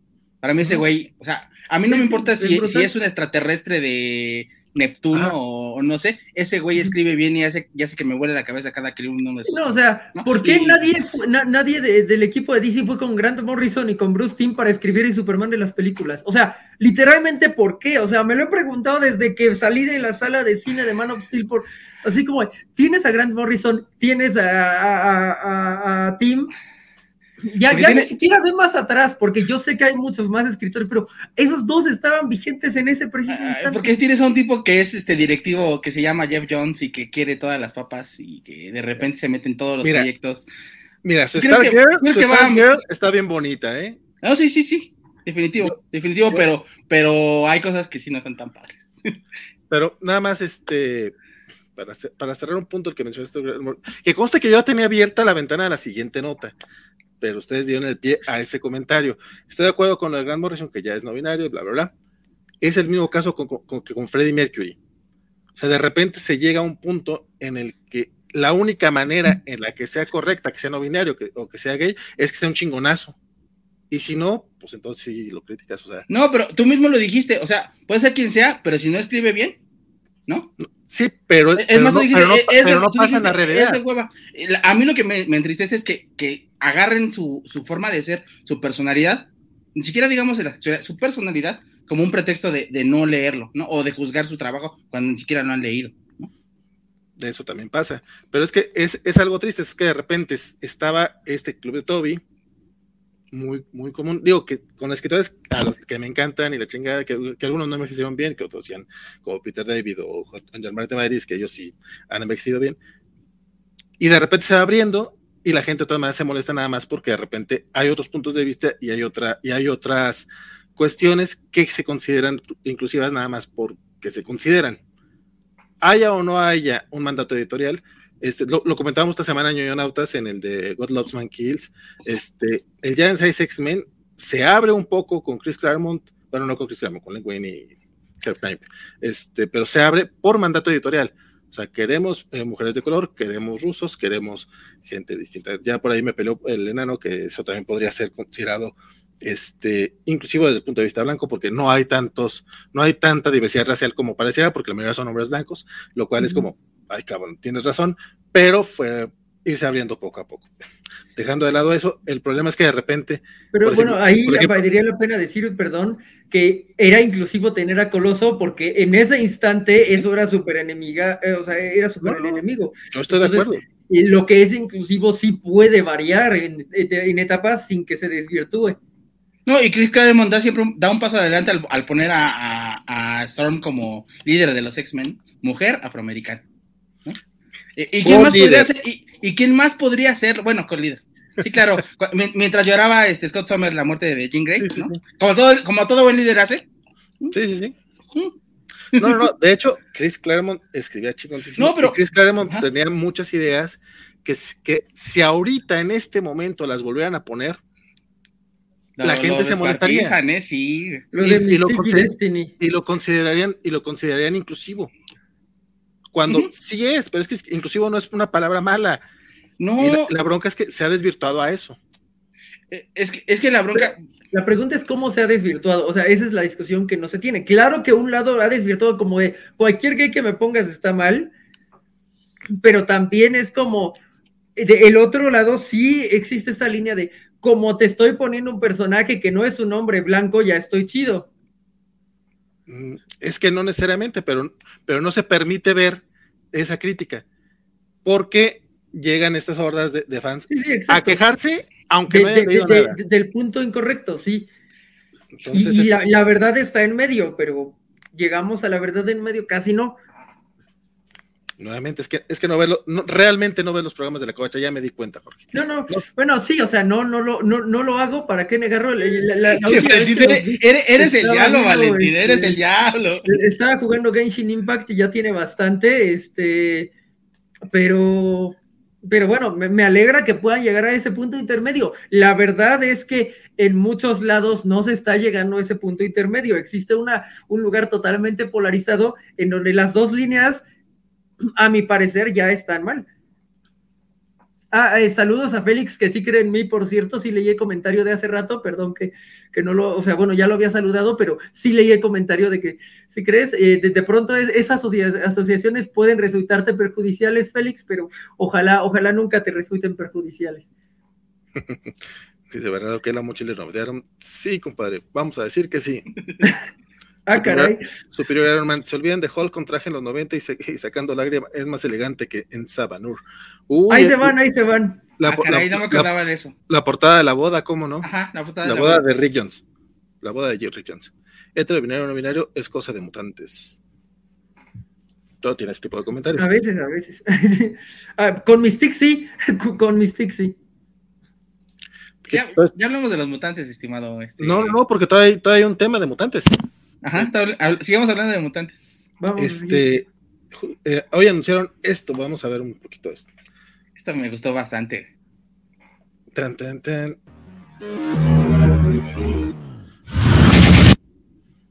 ¿Se escucha o no se escucha? Sí, sí, sí. Se dejó de escuchar y ya no. No sé por qué. La cosa es de que hoy Marvel anunció un, bueno, lanzó este video no sé por qué, no sé. Y no lo deja reproducir. No, no lo deja reproducir. Bueno. no, comenta la nota. Es que estaba muy, muy coqueto el video, lamentablemente no lo dejaron reproducir. Bueno, este, resulta que, bueno, este es compartir, perdón. resulta que el, el, año pasado hubo una votación para elegir a uno de los nuevos hombres X, del nuevo equipo de hombres X. Entonces, tenías a todo este grupo de personajes que, que dice Marvel, llegó mucha gente votando por ellos y al final este, ganó Polaris, si no estoy mal. Pero pues dijeron, bueno, al parecer hay mucha gente que realmente quiere a Strong Guy, a Armor, a Cannonball, a, a Marrow, ¿en serio? ¿A Marrow? Bueno, al parecer hay gente que quiere a Marrow. bueno, a Marrow tiene sus seguidores por el Marvel contra Capcom 2, ¿no? Ajá. Creo que sí. Pues, quiero creer que es por eso. Sí, porque no creo que por Operación Cero Tolerancia. sí, no. Bueno, tiene un cómic muy bonito con el hombre araña que dibujó Joe Madureira pero creo que es más por el dibujo de Madureira. Bueno, son Strong Guy, Forge, Tempo, Boom Boom, Marrow, Armor, Cannonball, Sunspot y Banshee, este, estos personajes que fueron parte de esta votación, que al final este, no, no, no quedaron en el equipo de los hombres X y ahora se convertirían en los Secret X-Men, los, hombres X secretos. Me estaba preguntando si serían X-Factor o X-Force, pero... Yo, yo pensé que era X-Force, Podría ser X-Force sin, bronca. Eh, a mí lo que me gustó, me gustó, por ejemplo, de esos personajes es que no me acuerdo en qué, en qué cómic de, de, de, estos de, de eh, en las galas según previas a la votación, ¿no? Este, que ponen las historias de estos tipos, este, diciendo, ah, es que yo quiero que voten por mí, a ver si gano, y, y de repente después de la votación, este, oh, híjole, sentí tan cerca que podía ganar. O sea, eh, hacen que te encariñes con esos personajes, por eso yo creo que esta parte estuvo bien planeada porque de repente te ponen esas historias de, de, de estos este, candidatos, ¿no? Este, que, que, este, que también digo, es, ese, esa votación también se dio en, de alguna forma en, en el cómic, entonces sí es como de, wow, ¿no? Este, qué bueno que aprovechan estos, estos personajes que básicamente son serie B, ¿no? Para pues, darles un, fresco aire a ver si juntos pueden hacer un equipo que, que pues, por lo menos dé la altura, porque ya, ya se, digo, en algunas partes ya se, ha, ya se ha hecho, ¿no? Juntar personajes que no son tan populares en, por separado y a lo mejor juntándolos podría ser una dinámica que podría servir a, a, a, que, a, pues, alzarles un poquito la, el estatus, ¿no? Sí, este, y, pues a ver qué, a ver qué pasa, porque les digo, a mí de este, las interacciones que tuvieron eh, durante los cómics de X-Men previos a la votación, a mí me gustaron bastante, y, yo creo que eso les puede dar, este, para los que siguen la, saga de X-Men, este, con esta etapa, este, pues darles este el encarrilamiento, ¿no? ¿Tú cómo ves, estimado Jorge? Pues eh, la verdad es que el ver a, a Guido ahí me llama un poquito. Digo, no, no seré muy fan de Marrow, pero podría ser interesante eh, ver qué pasa ahí. También este Sean Cassidy. Eh, hay, la, única cosa que odio de, Days of Future Past es que digan, ah, sí, Sean Cassidy se, fue se, murió. Es como de, maldito seas. Maldito seas Brian Singer. Ah, y se lo digo a Brian Singer tanto como se lo digo a Ryan Johnson. Maldito seas por tirar a la basura todo lo que hizo tu predecesor. Maldito seas. La película es buena, pero maldito. Este, o sea, me gustan parte de los integrantes de acá. Yo, y creo que esta es una de las pocas cosas en que coincidiría con, Valentín, desearía ver a James Madrox, que lo último en que lo vi fue en un desmadre de, de X-Man y muy mal llevado de personaje. No sé si ha salido después, la verdad. Eh, eh, pero me gustan las alineaciones B, de nuevo, y en esto eh, sé que coincide Valentín mi cómic favorito de los X-Men es una super serie C que creo que no ha sido igualado en 15 años. ¿Cuál es este? X, Factor. claro. Ah, sí, sí, sí, sí. Sí, no, el X Factor. Te recuerdo las que tenías ahí en, este, cuando vivíamos juntos, estimado. Este... Así es. sí, yo creo que fácil, duró unos 50 números sin bronca, sin, sin bajar el ritmo y cuando lo baja no lo baja tanto. Es una chulada de Peter David. Este, tenemos este mensaje destacado de Félix Farsal, es un super chat en YouTube. Recuerden que pueden mandarnos super chats para que leamos los, todo, su comentario a, a, fuerza, sí o sí, en vivo. Y en este caso nos mandó 50 pesos, te lo agradecemos mucho, mi querido Félix. Dice, vale, está peleón, porque, porque anda un poco de esto, un poco de aquello. Amigo Gerson, Elido Morrison puede hacer cómics muy buenos y Bodrios también. Pues a mí me ha tocado más cómics buenos que Bodrios, pero sí también he leído Bodrios. no, Yo no, que no amo todos sus X-Men. O sea, sí tienen cosas muy buenas, pero de pronto siento que son un poco irregulares. Pero tiene conceptos geniales. Entonces.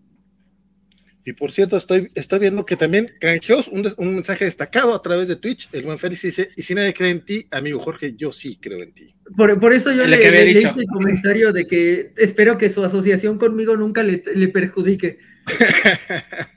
ok, perdón, es que anduve un poco, me perdí un poco ese, ese, ataque de tos, me, me, puso mal. Dice el buen Bernardo, Madrox está en X-Corp, que a Valentín le encanta. No leas X-Corp, es una cosa horrible de Tiny Howard. Eh, el Cedo Gande, qué bueno que todos saldrán, pero también quiero que respetar, que también quisiera que respetaran las votaciones. Las respetaron porque ellos no se va al equipo A, ¿no? Sí, sí, sí. Ellos no, ellos no, entran a los hombres X. Axel Alonso, eso sí, espero que tiene Howard mejore los guiones porque Excalibur ha mejorado, pero tardó demasiado en arrancar y X-Corp me ha dado mucha flojera. Exactamente eso que menciona mi estimadísimo Axel y Joaquín. Ninguna noticia importa si no es que Andrew y Toby saldrán en No Way Home. Todavía no llegamos ahí, güey. De hecho, la peor parte, y sí quisiera comentarlo, es que Natalia nos quería ver por lo de One Piece y ya seguro ya se tuvo que ir a dormir y no dijimos lo de One Piece. Perdóname, Alfa, si ves esto algún día, perdóname, te, he fallado. Pero, bien que estuviste hablando en contra del episodio 8, ¿no? Es más, vamos a hablar del episodio 8. Superior Iron Man. ¿Cómo, ¿Cómo, me gustaba Marrow? Desde la saga de Bastión hasta los 12 de En Sabanur. Ah, los 12. Los 12. Sí, sí, tiene su encanto, sí. Este, Strong Guy está en Cracoa. Yo pensé que no lo habían revivido, dice Bernardo. Pura vieja guardia, lo apoyo, el cómic. Y le emociona mucho esta serie mutante a Axel Alonso. Estoy entretenido de las elecciones mutantes y el nuevo equipo promete el darle reflector a todos estos personajes como Tempus, que lo ha hecho muy, muy poco. Y Natalia López todavía sigue por acá. Ah, tengo una pregunta aquí que seguro ya se resolvió hace 20 mil años, pero dado que Vulcan es parte de la familia Somers ahora y que están en Cracoa y que pueden revivir a todos, ¿no se les ha ocurrido revivir a los tres mutantes que están ahí en Cracoa, este, enterraditos por ahí? Tres, ¿no? Cierto, lo de la etapa de Brubaker, güey. No, no, Deadly Genesis, ¿verdad? Sí. O No, sea, porque Genesis, ¿cómo se llamó? ahí están, este sí se llama Deadly Sí, Genesis. de Genesis también, ¿no? Sí, Sí. y si es No, Brubaker, si no me equivoco, sí. Creo- Es Deadly Genesis, pero no me acuerdo si sí es Brubaker. Creo que no los han revivido, compadre. Y ¿Por Alfredo? Rocha dice, estos hombres X tienen buena pinta, parece un buen comienzo de un jump in, que hay que mencionarlo, es un one shot. O sea, esto es solamente un una edición especial que saldrá en febrero, este, que va, eh, va a estar escrito por eh, Tiny Howard y dibujado por Francesco Móvil, Mobili, Mobili, Francesco, ha de ser Francesco, porque Como este, es one shot, me comprometo a comprarlo para poder leerlo y estar en ese de, la- de los cómics de Acuance, porque ya saben que yo no leo digital, entonces tengo que comprar las cosas para estar. Me comprometo a, a comprar ese one shot para. ¿Qué el tan, qué buen guionista es este? Este. a mí Tiny Howard no me gusta, la verdad Es es de que le- Dex Corp. O sea, es de, de qué odias de Madrox. Eh, Ajá, es, es, la, Oh. es la escritora de X-Corp y escribió también el- las, eh, la era de Conan Bellit, este, que fue la, fue la primera historia de ella que, escribí, que, que leí. Hasta ahorita lo que le he leído es medio flojón. No es Vitayala. Eh, di- dirá que tiene Howard está en el nivel a lo mejor de Gary Dugan, que son como que mis escritores que no, no son mi hit. Este, pero el equipo, la verdad es que a mí me gusta mucho, soy muy fan pues, de Strong Guys, soy muy fan. De Arbor no soy súper fan, pero me gusta las de Astonishing X-Men. Este Sí. Forge me gusta Forge. mucho. Este, Cannonball. Y son, Y que- son- sí, me gustan yo- un charro. ¿Sabes cómo, cuándo me gustaban en la etapa de, de Hickman de, de Avengers? Uy, me gustaban Sí. un charro. Era, era como, como dos chavitos juntos que estaban en, en el club de los grandes, así como de. Pues vamos a hacer nuestros pininos, ¿no? Ya estamos aquí con los grandes. Sí, este, vamos, este, eh, compremos este, ¿cómo se llama? Este, I- IM, ¿no? Este, Bueno. hagamos locuras. Pensándolo bien, creo que creo que Strong Guy es el único personaje que me gusta de esta alineación. Así que me gusta, que me gusta mucho. Nosotros también, Ajá. digo, a fin de cuentas, X-Men y mutantes y todo eso, y la verdad es que pues me agradan, me agrada, pero Armor tiene su participación en una, perdón, eh, eh, en el anime de X-Men, que, este, por cierto, este, animación X-Men, noviembre, este, aquí así, eh, pero bueno, eh, eh, también el- el- eh, eh, ella escribió el Excalibur de Psylocke y todo esto, ¿no? Bueno, que ya no es Psylocke, bueno, de Elizabeth Braddock como capitana. sí. No estaba tan malo, los, los números que leí no estaban tan malos. Yo lo dejé, yo lo dejé hace rato, ¿para qué te miento? Y pregunta Félix si es el único que le gustaba Mag- Magot de esa época de X-Men. Sí, compadre. Te fallo ahí, Félix, perdón. Este, Natalia dice que todavía está, entonces si podemos usar eso como este línea para saltar a la siguiente noticia, si no hay Me- otra. Me parece perfectísimo, sí, sí, vamos a hablar de, de One Piece.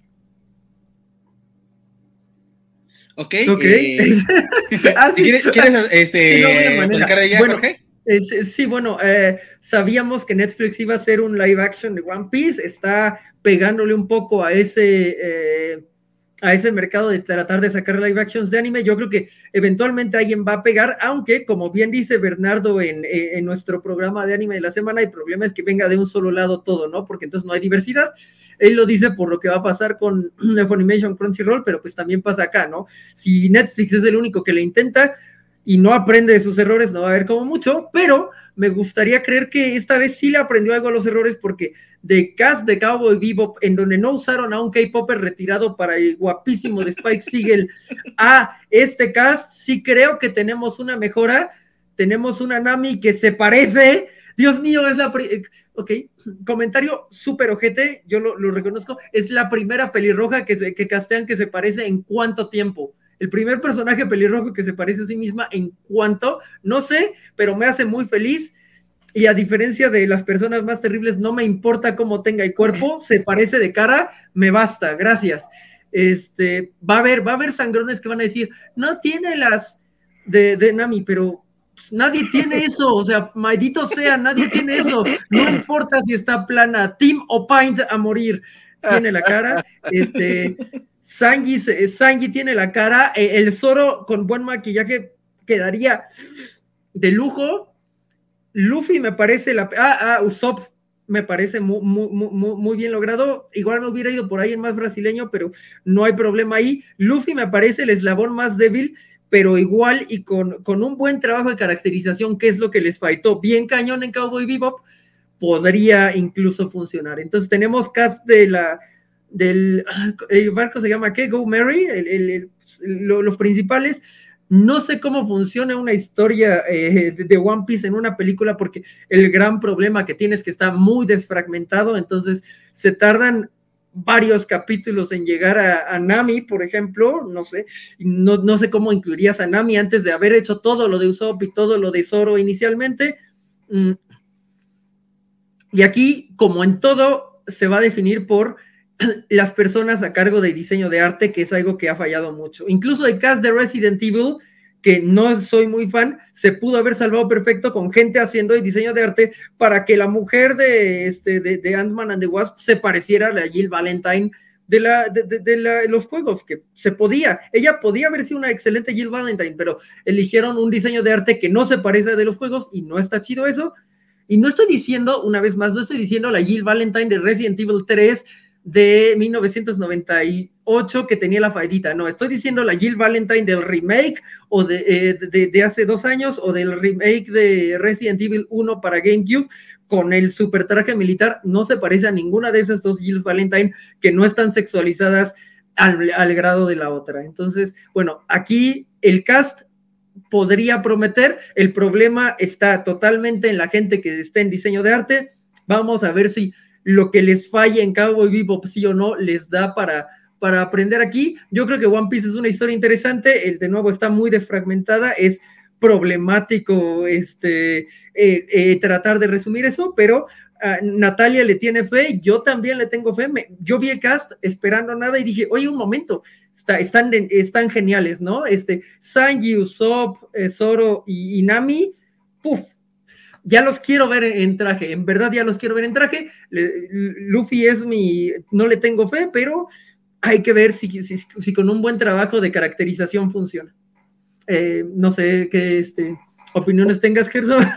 ¿Por qué, no tienes, ¿Por qué no le tienes fe a, Iñaki, compadre? No me, no, le veo la forma de cara de Luffy. O sea, siento que tendría que... ser más angulada. Está muy ah, redonda. pero este me, mencionaba que, el, personaje de Luffy es, caribeño. Entonces, por, por eso la elección de, del mexicano. Sí, no, no, me parece que la elección racial esté mal. Eh, no, pregunto. No me, hubiera ido preguntando, no, no, no. Yo, sé que Tenoch Huerta no está eh, eh, ahorita y que ya, igual ya está grande, pero me hubiera ido alguien más de esas características de, rostro. Pero, por ejemplo, vean ve, los demás, está, está de, ahí pueden estar, o sea, bien caracterizados, ahí pueden estar. Y eso es algo que, por ejemplo, no me pasó con el Spike Siegel de, Cowboy Bebop. Yo creo que el mejor cast de Cowboy Bebop es precisamente. Eh, ay, Dios. Pero todavía no está en Cowboy Bebop, ¿no? No, no, pero ya está todo el cast, ya hay trailer y todo. Entonces, este. Ah, pero no lo has visto en acción, todavía no has visto el live action. No, no, es que Spike es muy bonito, o sea, Spike es que sea como el, A menos que sea como el Linterna Verde de Ryan Reynolds, que ese sí, desde el trailer supimos que va a ser una porquería. No te voy a negar. Aquí es un poco problemático porque digo, eh, eh, eh, Spike se me hace muy bishonen y con lo bonitos que son los K-Poppers y con lo rápido que se acaban los contratos de esa cosa, estoy seguro que hay un K-Popper que en el 2016 pegaba cañón, que ya lo tuvieron que retirar o que ahorita no está en una unidad activa de, de los grupos hay, o sea, y, que te jalaría un montón de gente, esa era la opción para Spike, alguien bonito, bonito, bonito. Y, pues tienes este actor que ya está más eh, grande y todo, no soy fan de esa elección de, de cast. Aquí creo que a lo mejor con caracterización se puede cubrir bastante bien y, está 20 mil veces arriba de ese Leon Kennedy, que es el mayor eh, fracaso del, cast de, de, Resident Evil, por ejemplo.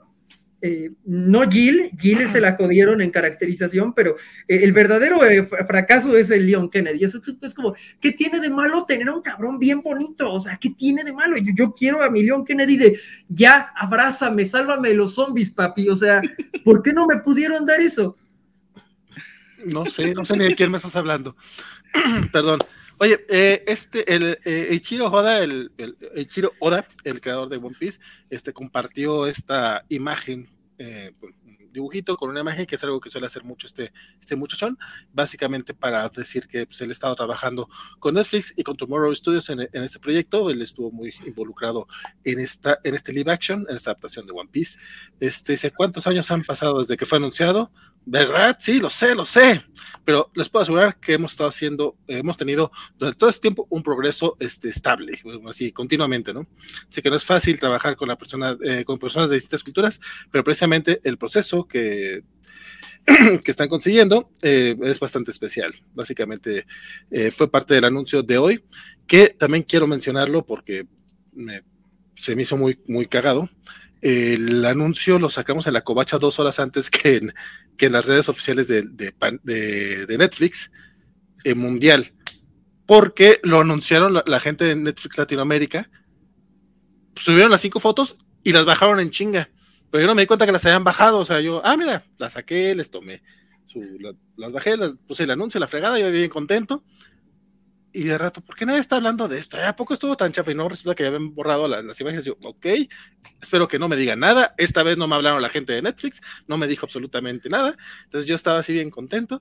Y sí, resulta que el anuncio fue dos horas después, cuando de repente ya los sitios gringos y la chingada, me quedé así como que, güey, de saber que se iba a ser tan grande como pensé que iba a ser originalmente. Pues yo sí pensé que era importante, por eso lo subí a las redes covachas. Y pues le hubiera dado más este juego. Y Tuvimos premisa y no sabíamos, caray. Exacto. es que bueno, aquí sí es, sí, es importante y todo esto. Veo que este Axel está comentando que la propuesta de Natalia de Watch Party, este, tienen un poco de, bueno, Natalia oh. no le, y Axel no le tienen mucha fe a lo de Cowboy Bebop, ya sé, este, ¿qué más tenemos por acá? Eh, Ay, Dios mío, ya pasamos de la medianoche, qué fuerte. Ah, este, Elizabeth quiere voz de Mikey para, para lo, a la otra que me salga. Habría sido perfecta para lo de Leon Kennedy, pero pues ya esa oportunidad se fue para siempre. ¿Saben para a mí quién me hubiera gustado de Spice? Yo apenas estoy viendo los primeros capítulos, pero a mí se me figura mucho a, a Benedict Cumberbatch de hace como 20 años, cuando estaba en, este, en, ah, ¿cómo se llama esta? En Sherlock. este, así, porque el encanto, el cabello, este, medio. Sí, alguien bonito, así bonito. Ajá, y delgado, este. Pero bueno. Pero pues cada. Vamos a ver cómo lo hace. Entendamos que tiene que ser asiático. Y entonces, pues dado que tiene que ser asiático, hay una industria que produce un montón de idols bonitos y, no los estamos. Vamos a ver cómo lo hace. Hay, que dar el beneficio de la duda al menos. Sí, sí. Pues, Yo soy fan de John Cho desde que estaba con MILF, MILF, MILF. a partir de ahí ya. Y con Kumar y el otro güey. No, e, es, este, ¿cómo se llama? Este, ah, ¿cómo se llama este tipo? Este, Zulu, ¿no? Este, en, ah, también, es muy friki ese tipo, ajá. Ah, no, de qué friki, friki. De hecho, eh, sí dio, en las entrevistas que, que, ha, dado, sí lo menciona que él es bastante fan y que sí, sí está consciente de que el personaje debe tener 27 años y él tiene como 49, pero él cree que si hubiera tocado un papel así a los 27 no tendría la capacidad histriónica que tiene ahora. Nuevamente, hace, 20 años, hace 20 años era mil. Sí, yo, espero que sea encantador como, como Spiegel. Sí, o sea, tiene, tiene ritmo para crecer, pero yo sí quería que fuera muy bonito. Pero bueno, uh, eh, Axel nos dice que él sí cree que se parece mucho. Ok, va. Este, Lofi. que es, como mi duda. Y que él teme por la implementación de efectos especiales. Yo también temo por la implementación de efectos especiales. Lo que sí creo es que si le aprende, bueno, sí, mm, hay una ausencia de películas de piratas desde que se hundió Piratas de Caribe, ¿no?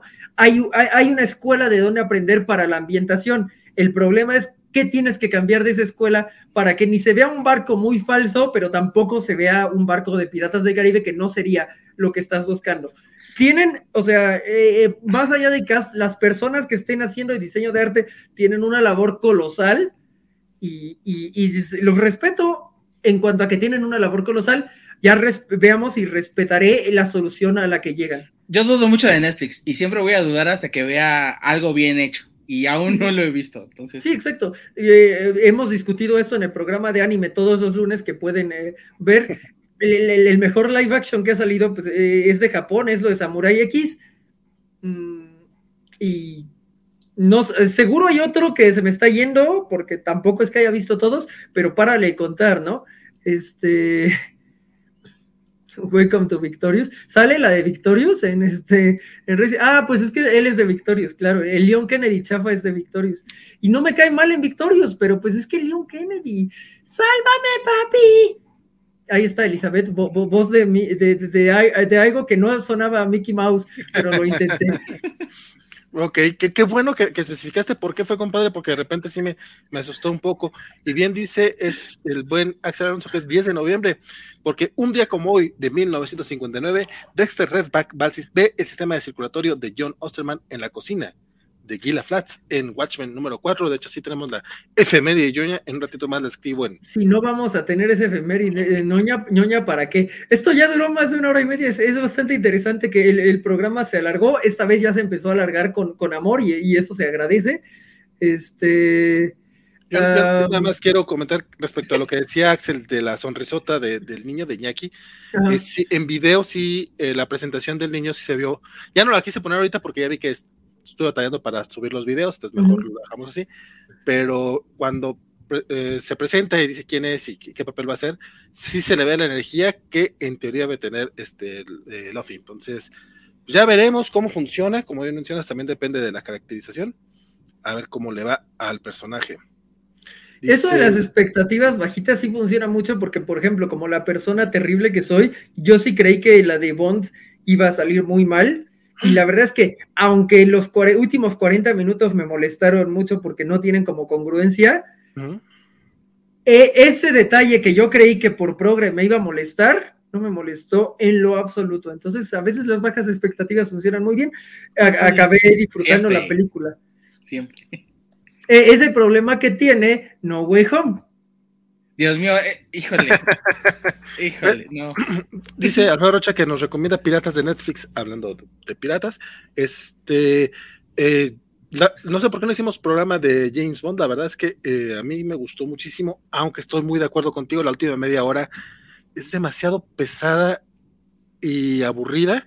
Cuando tuviste dos horas de muy buena acción, de muy buenas escenas, de grandes personajes y diez minutitos de nuestra queridísima Ana de Armas haciéndola de genialísima Paloma.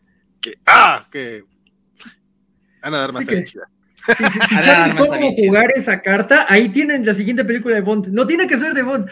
O sea, es como, ahí está, ah, está tan ahí, es como, ahí la tienes, la tienes. Y no sé si sean capaces de ver que ya tienen el spin-off, ahí está, ahí está el spin-off, ahí está el paso para que Ana de Armas sea la superestrella que necesita ser, o sea, ya, ya lo es, pero necesita, necesita el nivel máximo y, ahí está, ahí está, ahí está el nivel máximo. Honestamente me preocuparía un poco un spin-off de Paloma, no sé si ella eh, como personaje dependería mucho de la historia. Ajá, o sea, pero, una buena historia ya. Pero nuevamente, este, yo veía a Ana de Armas eh, leyendo el directorio telefónico durante dos horas, no habría problema. O sea, mientras voltea la cámara y te sonría, ya, como ella Ana de Armas apareció como un holograma con peluca azul gigante. O sea, es como. El mundo puede ser más perfecto que Blade Runner 2049. O sea, en ese momento mi vida estaba completa. y creo que se ha ido para abajo desde, desde después de que vi Blade Runner 2049. Pero bueno. E, es muy probable que sí. Pero retomamos un poquito las noticias comiqueras y son anuncios rapidotes, porque Camite acaba de anunciar que ya está disponible el nuevo tomo de Silent Hill. Ah, claro. Cine Reward este lo, anunciaron en, un en vivo y pues ya, ya está disponible a la venta en su página de internet. Son 104 páginas por 249 pesos. Eh, Camite, ¿por qué nos haces esto? ¿Por qué nos haces esto de queremos anunciar tus cómics, pero 250 pesos por 100 páginas no lo había visto? ¿Qué pedo? ¿150? 249 pesos. No, 250. No, Está cañón. ¿Es hardcover? Mm, mm, mm, estoy viendo, autor Tom Walsh, dibujante Steph Stam. Categoría de videojuegos, no, no dice, no dice. Yo, No yo, voy- yo voy a creer que no, ¿eh? No, No. fue una hardcover. Ok, pues sí, sí, sí está, sí está pesado. Digo, yo me tuve que bajar de Sakura, este, que está muy bonita la impresión. Ya, ya Paco ha hablado, gran- ¿sigue, sigue Paco con nosotros o, o solo fue un premio por el programa número 75? Este, es muy probable que, que esté con nosotros el próximo viernes, pero pues Ah, bueno, ya veremos. ella habló en su momento, si van a los archivos cobachos, de lo hermoso que está impreso de Sakura Card Captor por, Ujú. por Kamite. Aquí Claro. eh, eh, Silent Hill también, eh, lo, lo- lo que he visto impreso por, por Kamite está, está bien logrado, está bien maqueteado, eh, pasa bien toda la oscuridad de las páginas. Ah, Tom White es uno de los pues, escritores de cómics con más experiencia de Silent Hill. Eh, de hecho, Eiko escribió el Silent Hill Downpour, que es el último Silent Hill que tuvimos. Muchos lo odian, yo no. Es raro, ¿no? Considerando todas las cosas que odio, que yo no odie Downpour, me parece un, un juego bastante interesante. Hay que le pesa la sombra de Silent Hill, hablando de altas expectativas. También escribió el spin-off de ah, la historia de Anne, que si no me equivoco, Camite ya imprimió también. Buen cómic para complementar el juego, aunque de nuevo no sé qué tanto público tenga, porque yo sí amé el juego, pero no sé, a alguien que haya eh, jugado de Downpour y le haya gustado en lo- eh, entre los que nos ven, sería interesante saber. Am, y bueno, esta es una historia que no tiene nada, nada que ver con los juegos, sobre dos eh, personas que en cierto modo huyen de la mafia, por eso se llama Sinner's Reward, y pues si huyes de la mafia, no, no has tenido una buena vida y acabas en Silent Hill, no te esperan cosas necesariamente buenas y pues ya es un poco su camino sobre si pueden elegir la redención, eh, bueno, si pueden alcanzar alguna redención o si solo van directo al infierno, Mm, siguiendo mucho esta línea que tiene el, el Silent Hill 2 de, de, que, de, de- de Silent Hill funcionando como limbo, eh, que de nuevo sigue el Downpour porque va, va, va más por esa línea que los cultos satánicos o raros de 0, 1, 3, 5 y la experimentación interesante del, del, eh, la psicoanalítica del- de, Shattered Memories, ¿no? Va más por esta línea de limbo. Yo, ah, pues igual si me lo encuentro y no me despiden de mi trabajo pronto podría darle y pues vemos si, si este, le- le- les digo qué me parece ya la, la impresión final. Eh, el, el de Anne Story lo conseguí en, en la publicación ori- original de IDW, no he visto cómo lo, le quedó. El que sí vi cómo le quedó era el de la niña, que no me acuerdo ahorita cómo se llama, si alguien se acuerda, ese es el que leí en, en Camite, el de la niña que sí está bastante creepy. Alma, no, no se llama No, no. Alma, Alma es la de Fear. Pero bueno, ese, ese que... No, no, ¿para qué te miento? La verdad no me acuerdo. No, no, lo, lo que sí es que eh, la calidad de Camite creo que nunca la hemos puesto en duda. Eh, ahorita estaba checando un- el de Afterlife que tengo y costó 240 pesos, este, y si eran, este, bueno, son un poquito más de páginas que 100, Ujú. pero sí, me imagino que este de, de Silent Hill sí va a ser de... Bueno, que, que- que a, lo, a lo mejor sí es pasta dura, compadre, porque a- acaban de lanzar uno de 80 páginas en dos... Ah, no, sí, traen 200 pesos, 80 páginas. No, sí, eh, a ver, a ver si no resulta que son grapas en lugar de, de TPB, una cosa así. Este, dice, la sinopsis es cuando el asesino a sueldo Jack, el cachorro Staynon, escapa con la esposa de su jefe, cree que por fin dejó su pasado sanguinario. En lugar de eso, Jack y su amante dan una vuelta equivocada hacia Silent Hill y pronto aprenden que es imposible escapar de algunos pecados. Este, el- la- honestamente no he leído el cómic, la sinopsis suena, suena chida. El, el trabajo de Camite como editorial es muy bueno, pero sí está un poquito pesado. Y de hecho, también sacan con el mismo precio, pero con más páginas, Steve, Steven Universe Anti-Gravity, este, que es también este. eh, bueno, este sí ha de ser TPB por lo menos por, por la cantidad de páginas. Este lo escribe Tyler Perper y lo dibujan Queenie Chan y Jenna Ayoub. Honestamente, tampoco he leído este, los cómics de, de Steven Universe. La serie no le pude entrar, lo intenté, pero honestamente no. Es, No es preciosa, güey. Es lo que Es preciosa, güey. Es lo que todo el mundo Es me dice. O sea, Preciosa, güey. la he Me- me ha intentado. hecho- Me ha hecho llorar un chorro de veces esa mugre. la he intentado, la he intentado. Honestamente, no he podido. O sea, Yo la amé mucho, o sea, me hizo llorar varias veces. Este, It's over, isn't it? Isn't it? Isn't it over? It's over, isn't it? Chulada. Pero justo después del It's Over, cuando Perla empieza como con otro sujeto, pero sobre todo me acuerdo mucho de un capítulo que es un homenaje a los a los Looney Tunes, que no me molesta como homenaje a los Looney Tunes, pero después de ese hay uno como de aprende tu fusión. No sé qué tuvo ese capítulo que me apagó, me apagó así, nunca pude regresar después de ese capítulo. Pero, pero le reconozco que es una serie buena. Eh, dentro de las personas que conozco más jóvenes ya se burran mucho de que todo lo resolvía cantando y que pues eso no tiene sentido. Se los puedo dar porque ya, ya lo de Hora de Aventura lo resolvieron cantando y le salió, le salió hermoso. No puede salirte el mismo truco dos veces, pero em, creo que en cuanto a desarrollo de personajes es muy buena. Es una de las cosas progres mejor hechas. Este, de nuevo, me aguanté tres temporadas y media y me gustó mucho y entonces, ah, igual, y lo vale, yo aquí el, este, el target son de nuevo personas bastante más jóvenes, a ver, eh, esperemos que eso, eso le pegue a Camita. Yo creo que lo de, lo de Silent Hill no tiene mucho, mucho target, esta está un poco más, más abierta. Y hablando un poco de Silent Hill, Javier Alfredo decía que jugó Downpour, pero arrojó el cuchillo después de asesinar en el primer acto.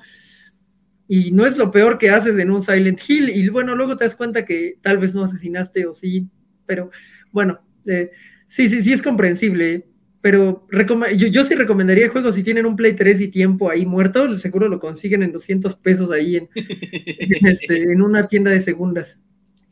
Sí, este, la sinopsis, Ciudad siempre ha tenido cosas locas con orgullo, pero cuando objetos y gente por toda la ciudad empiezan a levitar misteriosamente, bueno, eso es una completa locura. Para descubrir qué está pasando, Steven y las gemas de cristal literalmente tendrán que viajar a la luna de ida y vuelta. Steven Universe, Antigravity y Silent Hill este, son los nuevos lanzamientos de Camite. Entonces, para que les echen el ojo, si quieren, fíjate que respecto a lo de eh, eh, a los precios, lo, eh, Televisa también ya está un poquito pasado de lanza. Panini sigue siendo el que está un poquito más este, accesible y voy a comparar un poquito con Camite. Este Steven Universe comparado con, con, Panini, creo que está un poquito más decente porque los cómics de 144 páginas de, de Panini están en 150. Entonces, este solo está 100 pesos más caro, considerando que Panini tiene más chance de, de ahorrar costos y que Camite es una editorial más pequeña que te ofrece mejor calidad. Este, en, en general, en los productos. Y, pero el de Silent Hill sí está muy pasado de lanza porque si son solo 100 páginas, eh, Panini, los de 100 páginas te los venden 100 pesos. O sea, ya son 100. Lo que podría entender es que los cómics de Silent Hill están muy pasados de tinta, o sea, eso podría ser que el proceso de impresión sea difícil porque están muy pasados de sea, es tinta oscura sobre tinta oscura sobre tinta oscura, pero no sé, eh, tampoco es como que los de Anne Story me hayan salido, este, más caros porque tenían tinta sobre tinta sobre tinta, aún cuando estaban en inglés, que fue de lo, esos fueron los últimos que compré en Fantástico como en forma, yendo mes tras mes. Steven Universe empieza lento, pero es muy bonita, sí, pero mientras empieza lento tiene esta gran frase, I learned to be true to myself by watching myself die. ¿Qué más le puedes pedir a una serie? O sea, I learned to, y lo, lo está cantando, yo no lo canto porque ya no me acuerdo de tono, pero I learned to be true to myself by watching myself die Okay. de serie. ok, Steven Universe, voy a volverlo a intentar otra vez porque todo el mundo me la vuelve a vender. Siempre me ha hablado muy bien de Steven Universe, lo he intentado, no he podido. Superior también le gusta Steven Universe, pero esperaba la gran guerra y ver Steve Sila destruir cosas, pero me sigue gustando. Como el capítulo Cumpleaños, donde Steven crece hasta ser viejo y casi muere. Sí, exacto. Eh, yo, creo que al final no supieron solucionar esto porque tuvieron esta noción de hay que, hay que solucionarlo todo sin peleas Avatar también se equivocó en eso, pero si piensa que si yo te recomiendo Steven Universe y soy la persona más facha que tiene la covacha, debe de, tener alguna virtud, ¿no? Oye, por cierto que esto sí es nota rápida, no, por favor. Este, se, nos, olvidó decir que hoy también anunció Netflix que va a tener otro live action basado en un manga. En este caso es el Yu Yu Hakusho de el legendario mangaka Yoshiro Togashi. Este, según esto lo van a estrenar en diciembre de 2023. Y pues es todo lo que se ha, anunciado. No, no, dieron más noticias, no dieron más nada, solamente dijeron viene esta cosa. Este, otra, otra editorial que también anunció por fin algo, este, es la gente de Manga Line, eh, que es esta nueva editorial que está intentando traer manga a México, quieren este, hacerle algo de competencia a Panini bueno, pues de hecho no le quieren hacer competencia, más bien quieren agarrar el otro mercado, el que busca cosas no tan populares. Eh, su segundo manga va a ser Sword Guy de eh, Tashiki Inoue y Keita Amemiya. Iwasumi Kini. Son solo seis tomos, será una serie bimestral con páginas a color, formato este, P6, con sobrecubierta, costará 129 pesos. Lo habíamos mencionado ya la semana pasada, este, parece que el, el formato que traen es un poquito más grande que el común, va a tener acabados muy, muy coquetos y a un precio bastante accesible. Entonces, este, pues, nuevamente, Camite, ¿qué pedo, güey? Este, la sinopsis, una, una, vida nacida junto a una tragedia. Esta es la historia de un bebé abandonado junto al cuerpo sin vida de su madre, con, un mister, con, un, con una misteriosa en el bosque. Más de 10 años después, ese niño se convierte en aprendiz de Amon y pierde el brazo derecho en un accidente de fabricación de espadas. Ay, no, es ese tipo de sinopsis que no son sinopsis, sino resúmenes. Gente de Mangaline, aprendan la sinopsis. Pero bueno, 129 pesos, la verdad se me hace bastante, bastante. Das clases los jueves, no cobras caro. Este, es que en serio, la, la, la capacidad de síntesis, y, y, luego se me dificulta, pero es como, güey, o sea, cuéntame, no me vas a contar el manga. Bueno, al parecer sí lo van a hacer. Este, y comentarios random, ahora sin imágenes, para irnos más rápido. Este, eh, Televisa va a lanzar Batman, la adaptación de la película de 1989, en 370 pesos hardcover. Honestamente está muy caro si me preguntan, pero pues habrá quien le guste. Aparte, el cómic no está tan bueno, yo lo tenía de ver, no estaba tan chido, honestamente. Pero bueno, quien lo quiera tener va a salir. Pero aparte, o sea, de hecho, creo que ya está por salir a la venta. Sanborns va a tener una portada variante que va a ser exclusiva de ellos. Entonces, por si le quieren echar el ojo, de hecho, esta nota, si la quieren ver un poquito más a detalle, pueden ir con nuestros cuates de Sector Comic, porque al parecer este tienen por ahí tratos raros con todo el mundo, porque resulta que se enteran luego de ciertas cosas. Y si le digo, oye, güey, ¿qué pedo? ¿Por qué, por qué, no, ¿Por qué no me avisas? Este, traen, la nota a ellos, está bastante, bastante completa, como suele ser este Darklo y compañía. Este, eh, bueno, perdón, honestamente, si le quieren echar el ojillo, pues sí, sí vale la pena. Digo, vale la pena que le echen el ojo a la nota, ya ustedes sabrán si, si compran el cómic. Yo, honestamente, no le voy a entrar porque, pues, ya leí el cómic. Digo, sí, es de Dennis O'Neill y Jerry Orwell, claro que es su clasicazo, pero honestamente, mejor veo la película. No sé ustedes. De acuerdo, de acuerdo. Y sobre todo, por ejemplo, este, yo me enteré de la nota gracias al sector cómic, curiosamente, ¿no? Mm. Y, y, mira, aquí pones ya la, la imagen, eh, digo, para los que nos están escuchando, este, ahí pueden encontrar en sus posts este, la, la portada variante en, en, blanco y negro, ¿no? Que, que, está bastante bonita, pero sí, este, digo, si quieren ver este, la historia, mejor vuelven a ver la película, que la verdad sí. no tiene pierde. Sí, no, a estos muchachos les gusta poner este un poco de un poco de, de fotos en sus marcas de agua, pero Saludos a la gente del sector cómic. A que no se lo roben. Sí, sí, no no que es, es no. una cierta necesidad. Y me consta... Está bonita la portada de Sanborns, eso se reconoce, pero... Sí, 380 varos está... No, no, no, no va a pasar, o sea, primero de Silent Hill tres veces. Y, y de hecho han de estar más o menos en la cantidad de páginas, ahora que lo pienso, o sea, ¿cuánto puede ser el de, de 48 páginas? 64 páginas a lo más. Ay, güey, no había pensado, en serio. O sea, por muchos extras que traiga, que sí trae extras, ya lo vimos en el video de Sector Comic. Eh, honestamente, no, no creo que valga 380 varos. Este, pero bueno, esta nota la tengo que sacar porque si no, Bernardo después se enoja. Nos dice: tiene entre 25 mil y 35 mil euros que le sobren. Bueno, Christie subastará una copia de Dune de Alejandro, eh, una copia del Dune de Alejandro Jodorowsky con bocetos de Moebius, Foss y, y Geiger. Se estima que solo existen 20 copias. De hecho, nos mandó incluso unas fotillos ahí que sí se veía medio maltratado en el tomo, pero pues es que pues ya tiene sus añitos y, y es una edición muy, muy limitada.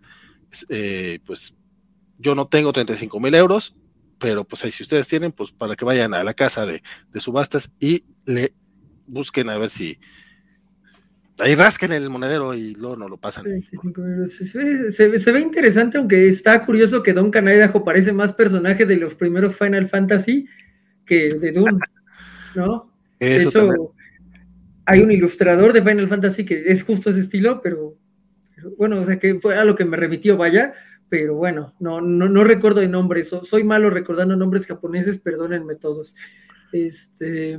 Yo, yo soy malo leyéndolos, compadre, ¿tú qué te preocupas?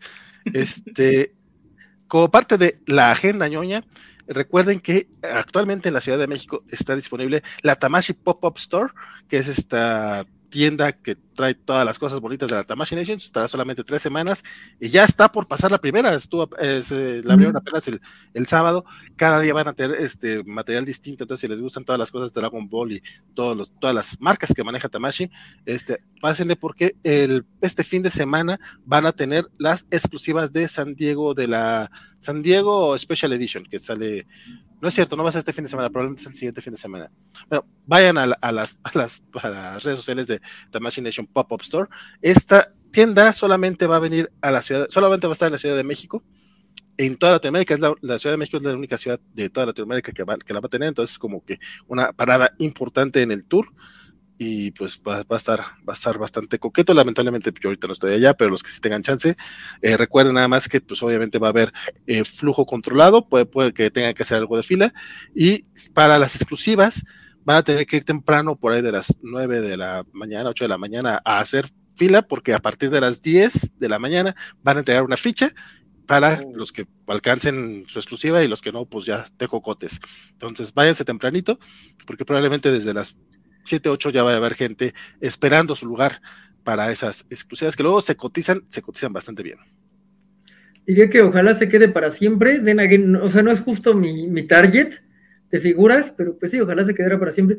Y ojalá Miami, ahí sí, ojalá Miami fuera más fácil de conseguir. No más barato, más fácil. este, sería un gustazo.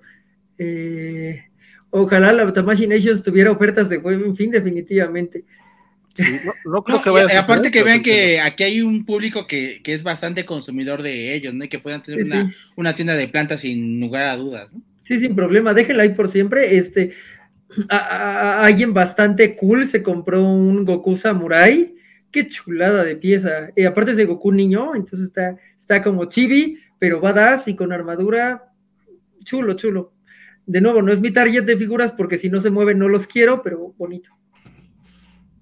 Aunque, aunque, dado que no hay rucas sarashinas que se muevan, sí les acepto una estatua. O sea, si, si, si alguien quiere este, regalarme una ruca sarashina, aunque sea estatua, pa, no hay pleito. Ah, aunque sea estatua, no hay problema. No, porque e, eres magnánimo, compadre, magnánimo. Trato de. Perfectísimo. Este, otra nota, y esta, y esta le gustaba a mi estimadísimo Gerson Ah, bueno, eh, comentario rápido. Este, Félix Farsart dice que ya la tiene Editorial Beat, la, qué bueno que lo haces. Eh, Jorge Villarreal, qué cosas espantosas leer un cómic que en el lado izquierdo tiene la página blanco y negro y a la derecha color, la forma más torpe de romper por con la manera de leer un cómic. No estoy seguro a cuál te refieres, compa. Eh, no, no sexualizada, hay que remarcar. Ah, e, es que el me conoce. Entonces, no quiero las rucas sarashinas en bikini, no, quiero una que tenga su uniforme normal.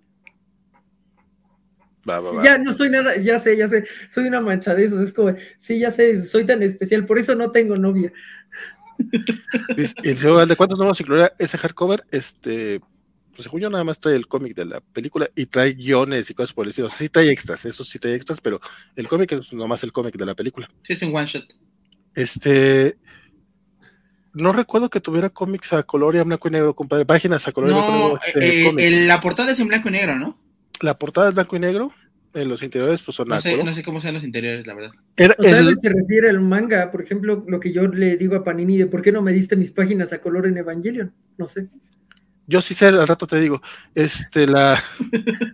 ah, no, no, yo decía que no sabía a qué se refería a él, lo otro tampoco lo sé, pero bueno. Este, no, no, se refiere al de la película de Batman. Ah, eh, la imagen que mostramos del sector cómic era una portada color, que es la, la, general, y la que está en blanco y negro es la portada exclusiva variante de eh, pero eran las portadas.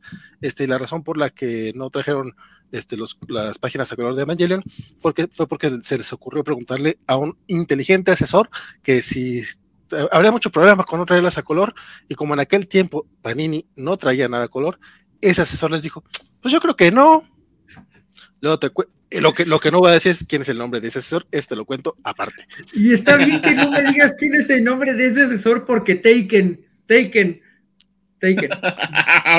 Entonces no te diré. No, don't do that. Pero bueno, eh, HBO Max, los, extraños, los, los, estrenos ñoños de HBO Max. Cuéntamelo tú, Gerson. Mira, yo quería platicar de esta parte de, de, de estos estrenos. De repente, en una de esas eh, páginas de Facebook que sigo de series, alguien se le ocurrió poner, oye, está este, Liga de la Justicia este, en, en HBO Max. Y dije, ah, caray. Entonces me pongo a buscar Liga de la Justicia, así lo tecleo, Liga de la Justicia, y nada me sale las tonterías de Zack Snyder, ¿no? Entonces, ah, caray, ¿no? Y me pongo a buscar, ¿no? Y no encuentro, y no encuentro, y, pero dice que ahí están, ¿no? Entonces dije, ¿será algún porte o algo así? Pero me puse a buscar y en vez de poner Liga de la Justicia puse Justice League. Y sale tanto la primera eh, serie de Justice League que tuvo, si mal no recuerdo, tres temporadas, y después Justice League Unlimited, este, que la verdad son series que no tienen pierde, que son parte del, del Team Verso, ¿no? Que la verdad es, creo que de los, las mejores este, animaciones jamás creadas para, para DC, de las mejores. Este, yo sé que a veces exagero, pero la verdad a mí me pueden mucho, este, engloban mucha de la historia de, de, de, Justice League y, y, de muchos de los personajes, los definen mejor muchas veces que en los cómics, y, este, y, nos dan un producto que la verdad es bastante, bastante disfrutable. Eh, hace unos días estaba comentando que el miro de comida, la verdad, he tenido mucho trabajo en estas últimas semanas, pero el miro de comida es como mi, relax y veo el, el Batman eh, eh, de Adventure Series, eh, de Animated Series, perdón, este, de Bruce Timm, eh, y la verdad es un deleite, ¿no? Entonces, este, digo, de ahí me voy a pasar a, a las aventuras de Superman y después a Justice League, que más o menos es como la secuencia lógica, ¿no? Este, y, la verdad es, es este, verla si tienen la chance de, de disfrutar, sobre todo las, las primeras este, temporadas de Justice League, que a mí me, me, encantan, este, son, son una chulada. Ese, sí, creo que al único que le va mal es a Tim Drake, porque pobre Tim, no hay un solo media externo donde le vaya bien. A veces ni en los cómics, compadre. No, ni en los cómics, ya. Pero, bueno, los cómics son en donde pues está definido como el mejor Robin, eso es lo que lo definió como el mejor Robin, pero literal, el, el, único gran error que le vería a todo DCAU es que Tim es más Jason que Tim. Luego sacaron un diseño de Jason para los cómics tan bonito, ojalá un día pueda conseguir esa figura, este, pero Tim es más Jason que Tim en, en, el, en el DCU, es el, como el único pretexto, pero fíjate, a mí me gusta más Liga de la Justicia Ilimitada que la primera, porque creo que eh, aprendieron como a balancear mejor sus actos uh -huh. de...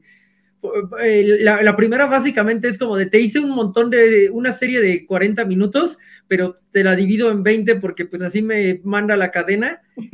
A veces eso pesa, a mi parecer, este, no sé, no, no, no es que sea mala, la amo, tiene referencias a Evangelion, por Dios, este, eh, Starcross, chulada, ¿no? Eh, eh, no me acuerdo cómo se llama, la de la Segunda Guerra Mundial, pero pues eh, es la única aparición de Cassandra Kane en, en, animación. No sé si sigue siendo, porque no he visto Young Justice, pero pues por más de 10 años ha sido la única aparición de Cassandra Kane en animación, lo que es muy triste, pero bueno, eh, a pesar de eso, muy buena, muy buena serie la primera mitad y, Justice League eh, Unlimited, wow, ¿no? Ahí cuando ya abrieron todo el scope, eh, Black Canary, Green Arrow, muy bien ahí, Brainiac 5, la, Legión de Superhéroes tienen como sus episodios, Booster, Ghost, el único que no es Ted Kord, si no me equivoco, este, me pueden corregir porque la, la, vi en la universidad hace 14 años, madre. Te digo yo cuántos tengo de haber salido. Este, este pero, no te mal. Para que no mal. Pero según yo, Ted Cord no sale. Eh, no me acuerdo. Eh, Probablemente no, por lo menos en Brave and the Bolt no sale Ted, sale Jaime No sale Reyes. Jamie Reyes, ajá. Pero, pero sí sale Ted, pero muere, ¿no? No, no, no, no, no sale uh, un, el hermano o el papá o algo de Ted Kord, pero hablan muy bien del legado de, de Ted. O sea, okay. pero, pero, es Jaime Reyes. Este, por acá nos dicen que eh, Cassandra sale en John Justice como Orphan. Ok, ok. okay. Es que yo, yo no quise volver, honestamente le tengo mucho miedo a Young Justice, porque la amaba mucho y todo lo que amé mucho ya no lo amo, entonces no quiero eso, o sea, yo, yo, yo agradezco mucho tu felicitación, Félix Farzán, no me molesta lo de Aqualad, lo de Aqualad me parece que va bien, este, me, yo me preocupaba mucho que fuera Kirion, este, en donde metieran la inclusión, porque eso era nada más porque el fandom quería, no hubiera sido orgánico. Lo de Aqualad me parece bien logrado hasta eso, sí sé lo que pasó, pero siento que no la voy a amar, siento que ya soy un viejo recalcitrante y no la voy a amar, así como no quiero que Espectacular regrese ni en un millón de años porque harían cosas terribles. No. que regrese espectacular, yo sí la quiero. Híjole, yo también la quiero, Porque John Justice, la tercera temporada está bien chida y todavía no empiezo la cuarta. Eh, no, John Justice es para mí una de las mejores eh, sí, series, justo sobre todo porque, porque los villanos se la toman en serio, ¿no? Y ser héroe ahí no es nada fácil.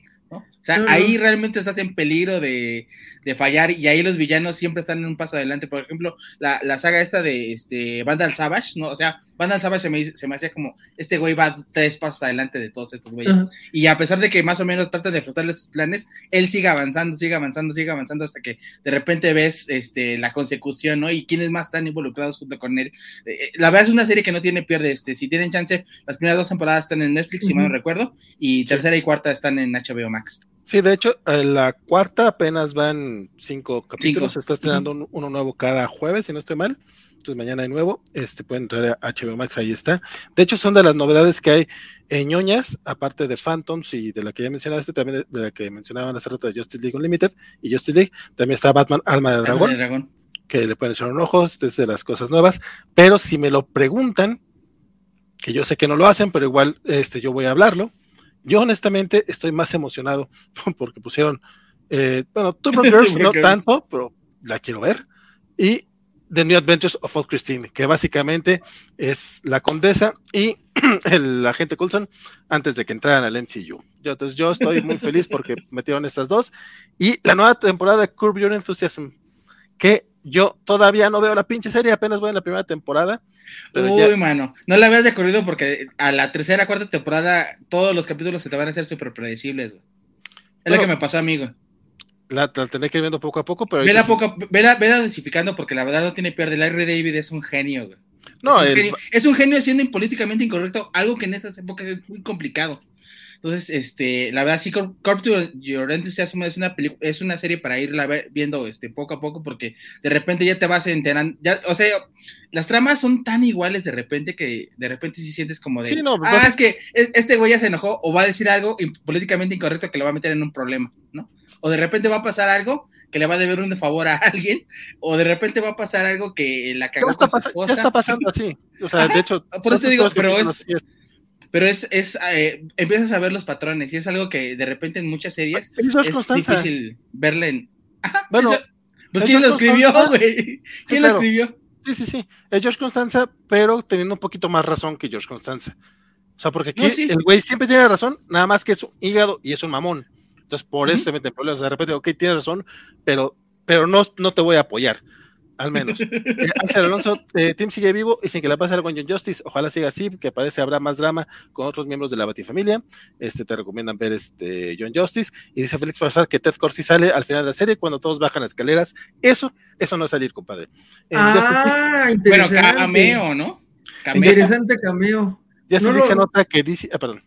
No, no, no, no lo tenía en mente y eso que sí sabía que están separados por equipos cuando bajan las escaleras, o sea, sí está la Justice League International y entonces baja Fire por un lado y así, sí sabía eso, pero no, no tenía idea de lo de Ted Kors. En algún momento la tendré que hablar a ver, ahorita hay tantas cosas pendientes que no sé cuándo revisitaré la Liga de la Justicia Ilimitada. Dice, por eso la verdad es que no, no, no tenía prisa porque la pusieran. Yo veo mucha gente emocionada y yo es como, híjole, pues sí va a la lista, pero a ver para cuándo la veo. Dice Elizabeth Uganda en Justice League se nota que dice que quería empezar a diversificar sus personajes con John Stewart y Chica Halcón, además de la Mujer Maravilla. Este, es que no es que quisiera empezar ese tipo de cosas, siempre han existido. John Stewart es desde los 80, pero entiendo tu punto. Evidentemente, el hecho que estuviera John Stewart en lugar de, Kyle Reiner, que en los 90 y los inicios de 2000 era Kyle, no era Hal el que estaba en la Liga de la Justicia, y que estuviera Hawkeye en lugar de Hawkman, evidentemente son cuotas de inclusión y una cuota de inclusión mejor lograda que Cyborg en todo de este tiempo después de Nuevo 52. La bronca es que Cyborg no es parte de la Liga de la Justicia. Ajá, o sea, eso, es lo que he dicho. Eh, como Teen Titan está genial, pero. Velo en Doom Patrol. Curiosamente en Doom Patrol, aunque tampoco es parte de. Eh, funciona bien, pero porque queda con el tipo de personajes. Ajá. O sea, pero por ejemplo, eh, sí es lo que quiero decir, John Stewart es una, o sea, e, es la solución y la solución nunca fue Cyborg, o sea, Cyborg es una solución muy mal pensada en cuanto a una cuota de inclusión y eso es de lo que estamos hablando. Hay una solución mejor, John Stewart, y hay una solución menos peor y es... Eh, Para que veas, eso sí es culpa de Jeff Jones. Lo que es. Pero no, no, lo de Buya está bien, pinche Fisher mamón. También, ¿qué le pasa? Este, pero bueno, eh, esas son las notas de estreno. por fin vamos a hablar del hombre araña. Eh, ¿Y qué creen? No hay mucho que hablar del hombre, del hombre araña. Sí, no eh, entramos en, spoilers, pero sí. Es que, ¿qué podríamos, qué podríamos más decir que, que este, lo evidente, no? O sea, es... espérate, espérate, espérate, espérate, Sí, es que tenemos, un tenemos, un breaking news. Tenemos, antes, antes de que pase otra, antes de que pase otra cosa, antes de, de hablar de, del hombre araña, este, Vanessa quiere que hablemos de esto. Hoy, hace ratito, hace unos minutitos, este, la revista People acaba de designar a Paul Rudd como el hombre sexy, más, el, hombre más sexy del mundo. Es que eso de Sexy Men Alive, pues sí, güey, tiene que estar alive. Si te hace sexy alguien muerto, pues tienes un poquito de problemas. pero es parte del, del idioma, ¿no? El idioma gringo. Aquí lo ponemos como el hombre más sexy del mundo, es Paul Rudd. Dice, honesta, bueno, honestamente, neta, ¿qué le hicieron en la cara con este photoshopazo? Qué horrible se, le hicieron. Es horrible photoshopazo, güey. Sobre todo, porque, sobre todo porque tiene una cosa, ese tipo no necesita eso. O sea, pregúntale a cualquier mujer, pregúntale a, cualquier persona este, eh, que tenga atracción hacia el sexo masculino eh, y, te van a decir en cualquier época Paul Rudd este, a, a sobre todo porque este, pues yo creo que es una persona bastante encantadora, ¿no? Este, digo, aparte de, sus atributos físicos, creo que es una persona bastante encantadora. Y aparte, este, pues yo creo que tiene uno de los mejores este, momentos de su carrera, ¿no? Este, más allá de que esté con Ant-Man, este, yo creo que le ha ido bastante bien en, estos, últimos, años y, pues nada, este, pues bastante merecido, ¿no? Yo creo que esa, esa eh, revista va a, acabar con, con, varios tirajes, con varios tirajes, sin duda. Sí, este, la verdad es que no sé si ahorita lo considera el hombre más sexy del mundo, pero. Sí, no, no, no lo sé. desde el año es como. ¿por, por, qué, ¿Por qué del año? O sea, ¿qué, ¿qué, pasó este año para que Paul Roth sea el hombre más sexy? Este, digo, evidentemente existe el muchacho, o sea, pero no es como que haya sido una película en la que sea destacado, no es que sea. Entonces, me parece un poco extraña la selección. Este, pero también ha sido un, han sido un par de años bastante extraños, entonces no sé a quién pondría yo. O sea, Tom Hiddleston cualquier año es la, la, respuesta correcta y este año es la respuesta más correcta. Es que la, la bronca es que todavía lo, lo, asocian como adolescente, a pesar de que ya no lo ya, ya, no lo es tanto, todavía lo asocian como adolescente, todavía no pueden sexualizarlo de esa forma. ¿A Tom Hiddleston? No, no, no, no, no. No, no, Tom Holland. A Holland yo nunca lo diría. ya le perdoné que lo casaran en Nate Drake porque se ve bien cool el tráiler, pero a Holland nunca lo diría. Perdón, me equivoqué. Todos los días. Pero, por ejemplo, a lo, mejor Timothy Chamalet, porque he visto bastante. Ay, sí, sí, Timothy, sí, claro. Uy, ese, ese tipo no tarda, ¿eh? ese tipo no tarda. No, pues ya, sí. o sea, ya está. O ya sea, está. Ya, está en edad. De hecho, el mismo, el mismo Tom Holland ya tiene a, lo mejor, a lo mejor no esperaban que Dion pegara tanto. ¿no? O sea, si, si ya sexualizan a Zendaya, no veo por qué a Tom Holland no lo, no lo deben de sexualizar me, parece más sexualizable Timothy que Zendaya. Probablemente, pero, pero, sí. No... Guarden el comentario para. no, no, este. Pero sí, no, no, no me arrepiento de ese, o sea, lo, lo, mantengo y lo mantendría cualquier día de la semana. Dice, sí me parece más sexualizable. Dice Félix obviamente, este, perdón, sí, dice Félix. ¿En qué lugar quedaría entonces el enano sensual? Probablemente quedó en el top 5, compadre. No, las revistas socialistas aquí no, aquí no llegan. Eh, Paul Roth es vampiro o reptiliano, como, como Inside Job. Terrible Photoshop. No he visto Inside Job. ¿Dónde está? ¿Está en Netflix? Cuéntenme, porque yo veo que todo el mundo habla de Inside Job, pero no sé ni dónde está. Este. Dice eh, Liceo Galda que no importa el año, siempre es el más sexy. Dice, ¿qué pasó? Pues pasó el COVID y todos dimos el viejazo, menos él. Más que Cabil, Elizabeth, más que Cabil, o sea. Ah, viene Ghostbusters. No lo entiendo. Ghostbusters se ve tan secundario. Sí, sí. Ya veremos Ghostbusters, la veremos el jueves, pero tan secundario. Este dice Alex, Axel Alonso, solo en Stranger, Stranger Ghostbusters, supongo que por en Stranger Ghostbusters. Ah, por Stranger Things, da, da, perdón Axel, no, no caché tu chiste. Supongo sí, que Stranger Ghostbusters. Supongo que por eso Tom Hiddleston hubiera funcionado mejor por Loki y Félix Farsar, eh, Gerald de Rivia en Netflix es y siempre será The Sexiest Man Alive. Medio de acuerdo, medio de acuerdo. Este, pues mira, yo no sé, pero aquí Vanessa acaba de decirnos a todos que dimos el viejazo y que nos vemos muy ojetes y que no debemos estar criticando a Paul Rudd. Eso es lo que dijo esta mujer. No, y a veces, muchas veces este tipo de, cosas son más un producto de, relaciones públicas que, de alguien que sea realmente sexy.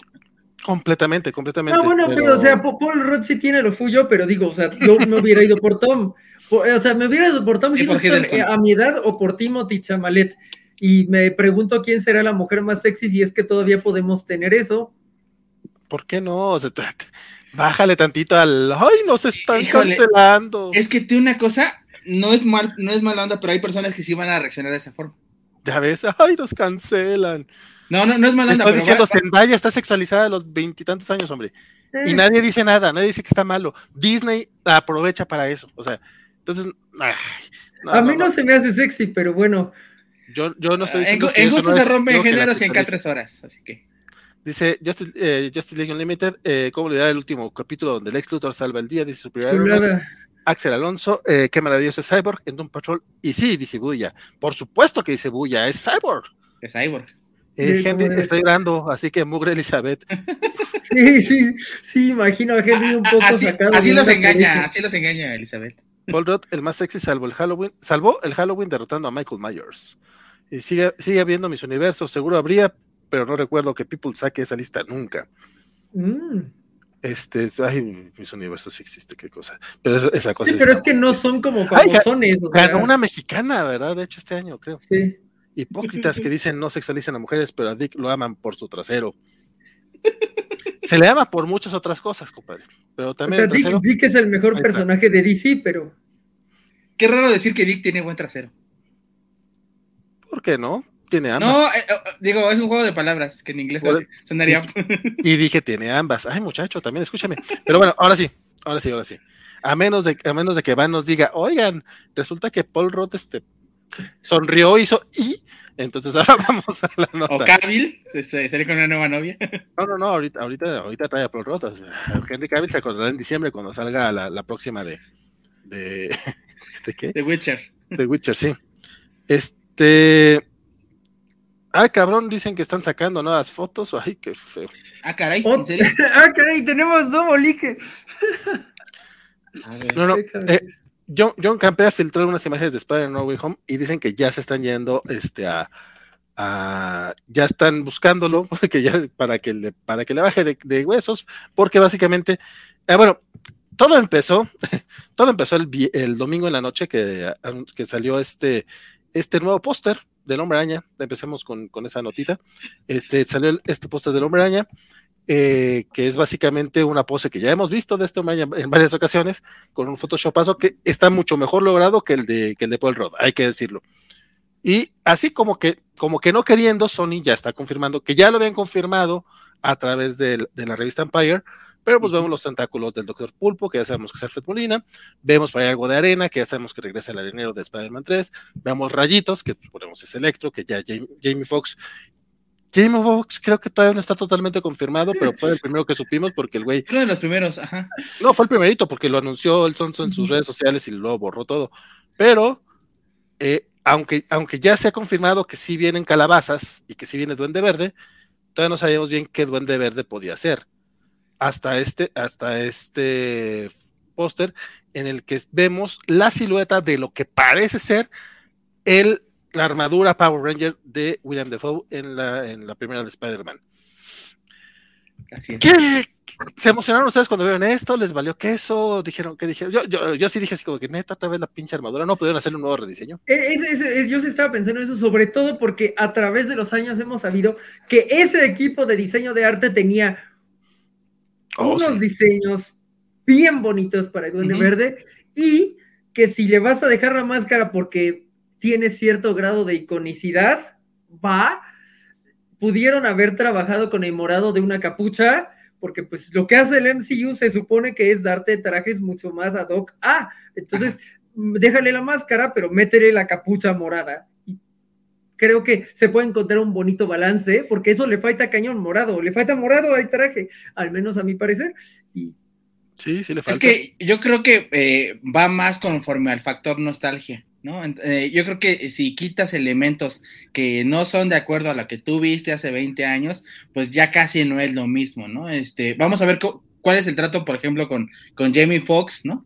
Este, que creo que sí tendría que tener los cambios más importantes porque la parte de Amazing Spider-Man 2 es horrible, ¿no? Su, su Electro es, eh, creo que es uno de los peores villanos de la historia de las películas de superhéroes.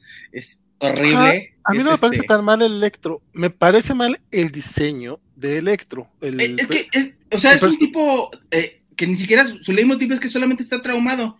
E, ese es su único leitmotiv, o sea, eh, de repente eh, tiene poder y se enoja, y se pone feo, y se pone enojón. O sea, bueno, a mí, eh, digo, muchos podrá gustarles, pero a mí este tipo de villanos se me hizo de lo peor de aquella película.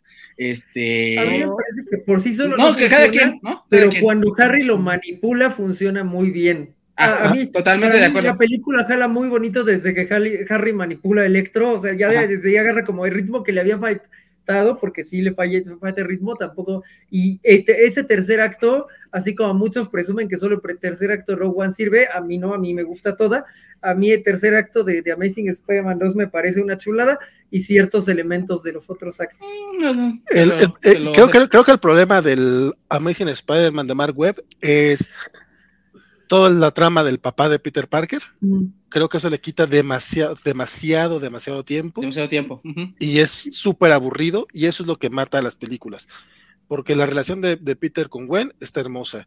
Este, La relación de Peter con Harry me hubiera gustado que la trabajaran un poquito más al estilo de lo que hizo Sam Raimi. Porque sí, sí, parece muy, desconectados. Lo sentí muy expresa en la segunda. Sin embargo, como dice Jorge, puede funcionar.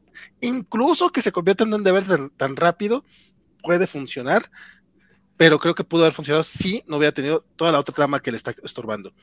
El electro, tengo, a mí personalmente me, agrada. Lo que no me gusta es el diseño, que es lo mismo que me pasa con el, con el de Verde de William Defoe. A mí me encanta William Defoe como Norman Osborn, pero ese traje, desde, desde que lo anunciaron y cada que veo las películas es como, Ay, sí, cada, vez gusta menos, cada vez gusta menos, la verdad. Y, y sí tiene razón, sobre todo porque eh, Sam Raimi quería otro, otro diseño, ¿no? De todos los bonitos que, bien comentaba Jorge, pero, pero yo creo que va más, más por el factor nostalgia. Pero y eso es muy triste, porque otra vez, eh, la verdad está a la mitad. Claro que necesitas a Andrew ahí, claro que necesitas a Toby ahí, pero no necesitas los... Bueno, el traje de Toby, perdón, el traje de Andrew en la 2 es pero no necesitas más que eso, o sea, todo lo demás, todos los demás diseños los puedes cambiar. Sí, no, y como dice Gerson, probablemente es el factor nostalgia y nuevamente estamos viendo la silueta, no estamos viendo los detalles todavía. Hay por ahí algunas imágenes, según esto, que aclararon y que sí se alcanza a ver los detalles, según yo, realmente no se ven. Y de todas maneras posible, según, según también el tiempo de, de, exposición que va a tener el personaje en la película, que no sabemos todavía cuánto tiempo de exposición van a tener. Hasta ahorita el único que parece que va a ser el principal es el doctor Pulpo. Parece. No sabemos todavía nada de la película. O sea, realmente lo que sabemos es mínimo. Eh, la gran parte de la, de la mercadotecnia, como dicen los memes, la han hecho los fans. Sí. Yo incluso llegué a decir hace un par de tres, cuatro meses, cuando están chingue chico, y el tráiler, y el tráiler, yo me quedé así como que esta película podría salir sin tráiler, honestamente, de hecho creo que nos habría convenido mucho que saliera sin tráiler, porque no lo necesitaba, estaba bien cabrón, pero yo sé que es muy difícil pedirle a una empresa que, que, que a su mercadotecnia le hagan toda de guerrilla, creo que todavía no lo, no lo pueden concebir, este... Y no funcionaría para cualquier película, o sea, esto solo pudo haber pasado con Endgame, que una vez más le damos a Kevin Fish su crédito. Los trailers no dijeron mucho, fueron dos muy espaciados. El segundo era más una reseña de lo de antes que de la película per se. Campaña muy polite there, o sea, le aprendieron muy cañón, se le reconoce. Y, esta, ninguna otra película podría haber funcionado tanto como, como esas dos. Tal vez en su momento la amenaza fantasma, pudo haber funcionado solo con el teaser 1 por cómo levantaba la gente, que estábamos ahí, yo estaba ahí. el este, episodio 7 también. ve que ustedes no estaban ahí, este, personas más jóvenes, pero yo estuve ahí y en neta, el teaser 1 levantaba bien cañón, pero le hicieron el 2 y el 3, este, pero no, no, había, había, gente que iba a pagar boletos de cine para ver el teaser. Porque en aquel tiempo no tenemos YouTube, jóvenes. Sí, sí. Ah, e, era, era otro mundo, tenía sus detalles coquetos, este, bueno, son pocas. Esta era una de esas, y yo sí hice un TikTok en su momento diciendo, no necesita el tráiler porque pues la gente sigue hablando de esta película sin el tráiler y entonces ¿para qué quieres un tráiler? Ya le sacaron un tráiler, no necesitarían sacar otro tráiler, o sea, honestamente, ¿qué falta un mes para la película? Sí, no necesita otro tráiler, honestamente no lo necesita. Tal vez uno tres días antes del estreno, ¡pum! Se acabó. Estoy de acuerdo. Está el rumor de que ya existen tres trailers más que dos revelan mucho y uno no revela nada y que están decidiendo todavía a ver qué sucede. Había rumores de que ayer, el, lunes, iba a haber este, este esta revelación del tráiler. Sí, eh, hubo mucho hype, hubo mucho ruido al respecto. Este, de hecho, este póster salió el domingo en la noche y aún así todo mundo, un domingo en la noche que la gente está atenta a redes, pues mira, logró encenderlas de cierta manera. Digo, después tuvimos también el tema de Santiago Nieto y de Pablo Gómez el lunes, que eso en las redes sociales mexicanas a lo mejor opacó un poquito el tema, pero a partir de este póster, al día siguiente, era imposible entrar a redes sociales y que no te y no, encontrarte algo. Unas imágenes que no las voy a describir si por casualidad tuvieron oportunidad de, de no verlas, este, no las vamos a escribir, pero pues las que ya la vieron, pues ya saben que sí trae un par de spoilers bastante fuertes. Eh, suponiendo que sean reales. Hasta ahorita no, no las han desmentido. Es que esa es la gran bronca. O sea, que no las desmientan es, quiere decir, o sea, están, esto genera un hype peor, ¿no? De, de que decir, este, oigan, espérense al tráiler o algo así. O sea, están dejando que esta bola de expectativa y esta bola de fakes eh, o, filtraciones este, sigan creciendo y a ver cómo le resulta, porque yo creo que yo, yo pienso mucho lo, lo, de Bernardo Arteaga que mencionaba este, la semana pasada, que, que este es un, hype demasiado grande que puede decepcionar a muchas personas que ya están creando muchas cosas en la cabeza, porque en la cabeza siempre es mejor, ¿no? Entonces vamos a ver cómo le sale esto, porque sí, eh, la, mucha de la mercadotecnia y mucha de, del apoyo que está teniendo este proyecto es gracias a los, a los memes y a las y a los este, fan arts y toda la imaginaria que está creando el fan al respecto. Vamos a ver qué sale de esto, porque las situaciones no hacen más y, las cosas oficiales no hacen más que apoyar esta teoría, ¿no? A ver qué sale.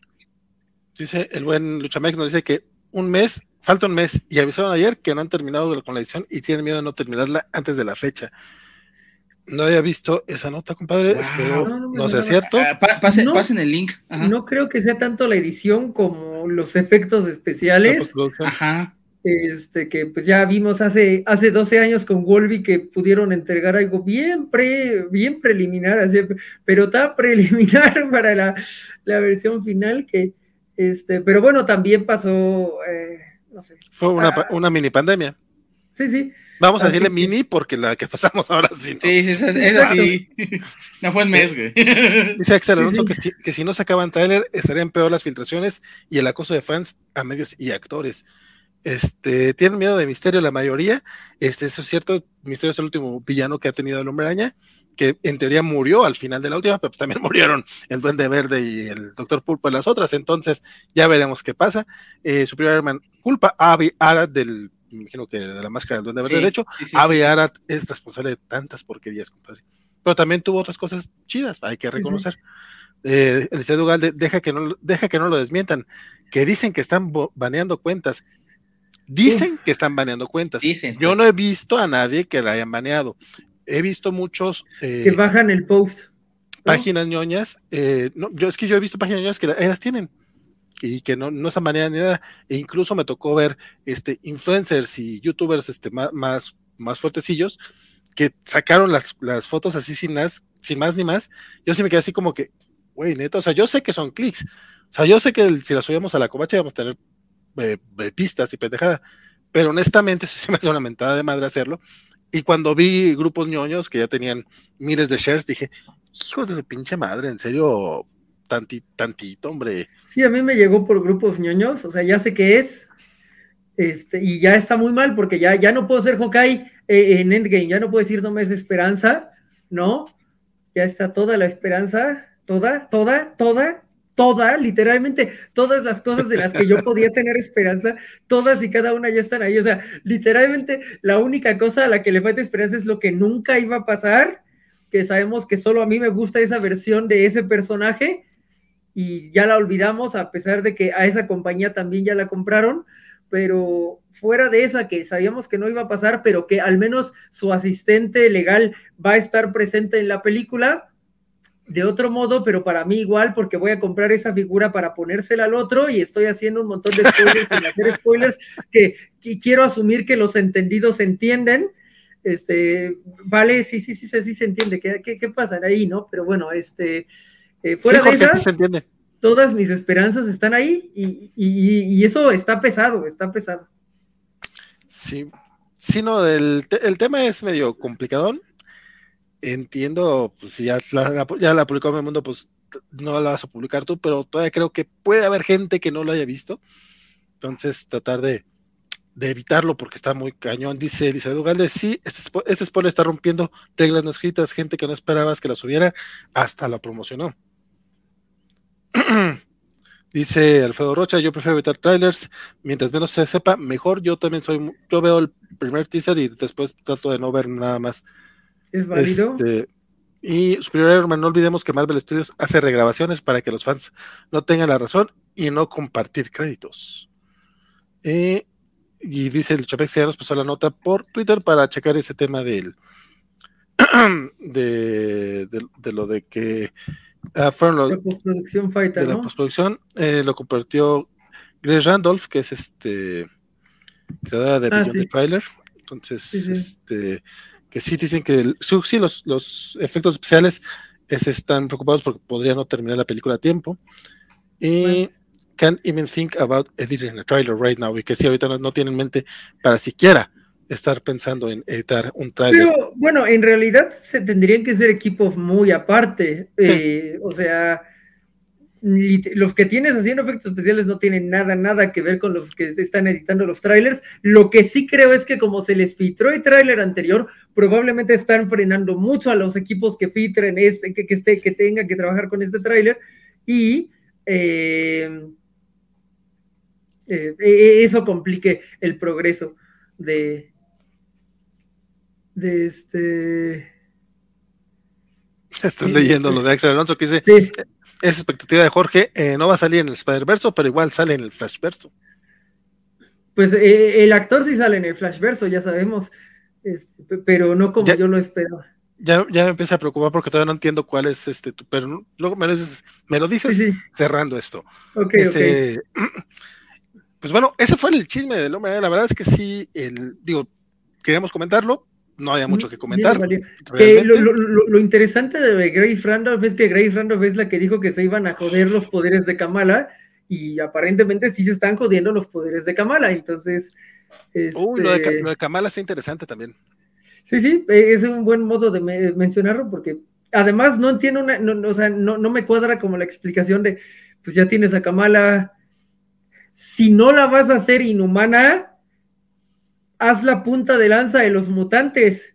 ¡Pum! O sea, si, si, si odias tanto a los inhumanos porque te peleaste con el otro, regrésasela con lo que intentaron hacer con los inhumanos contra los X-Men y haz la mutante, haz una punta de lanza. Yo no me enojo.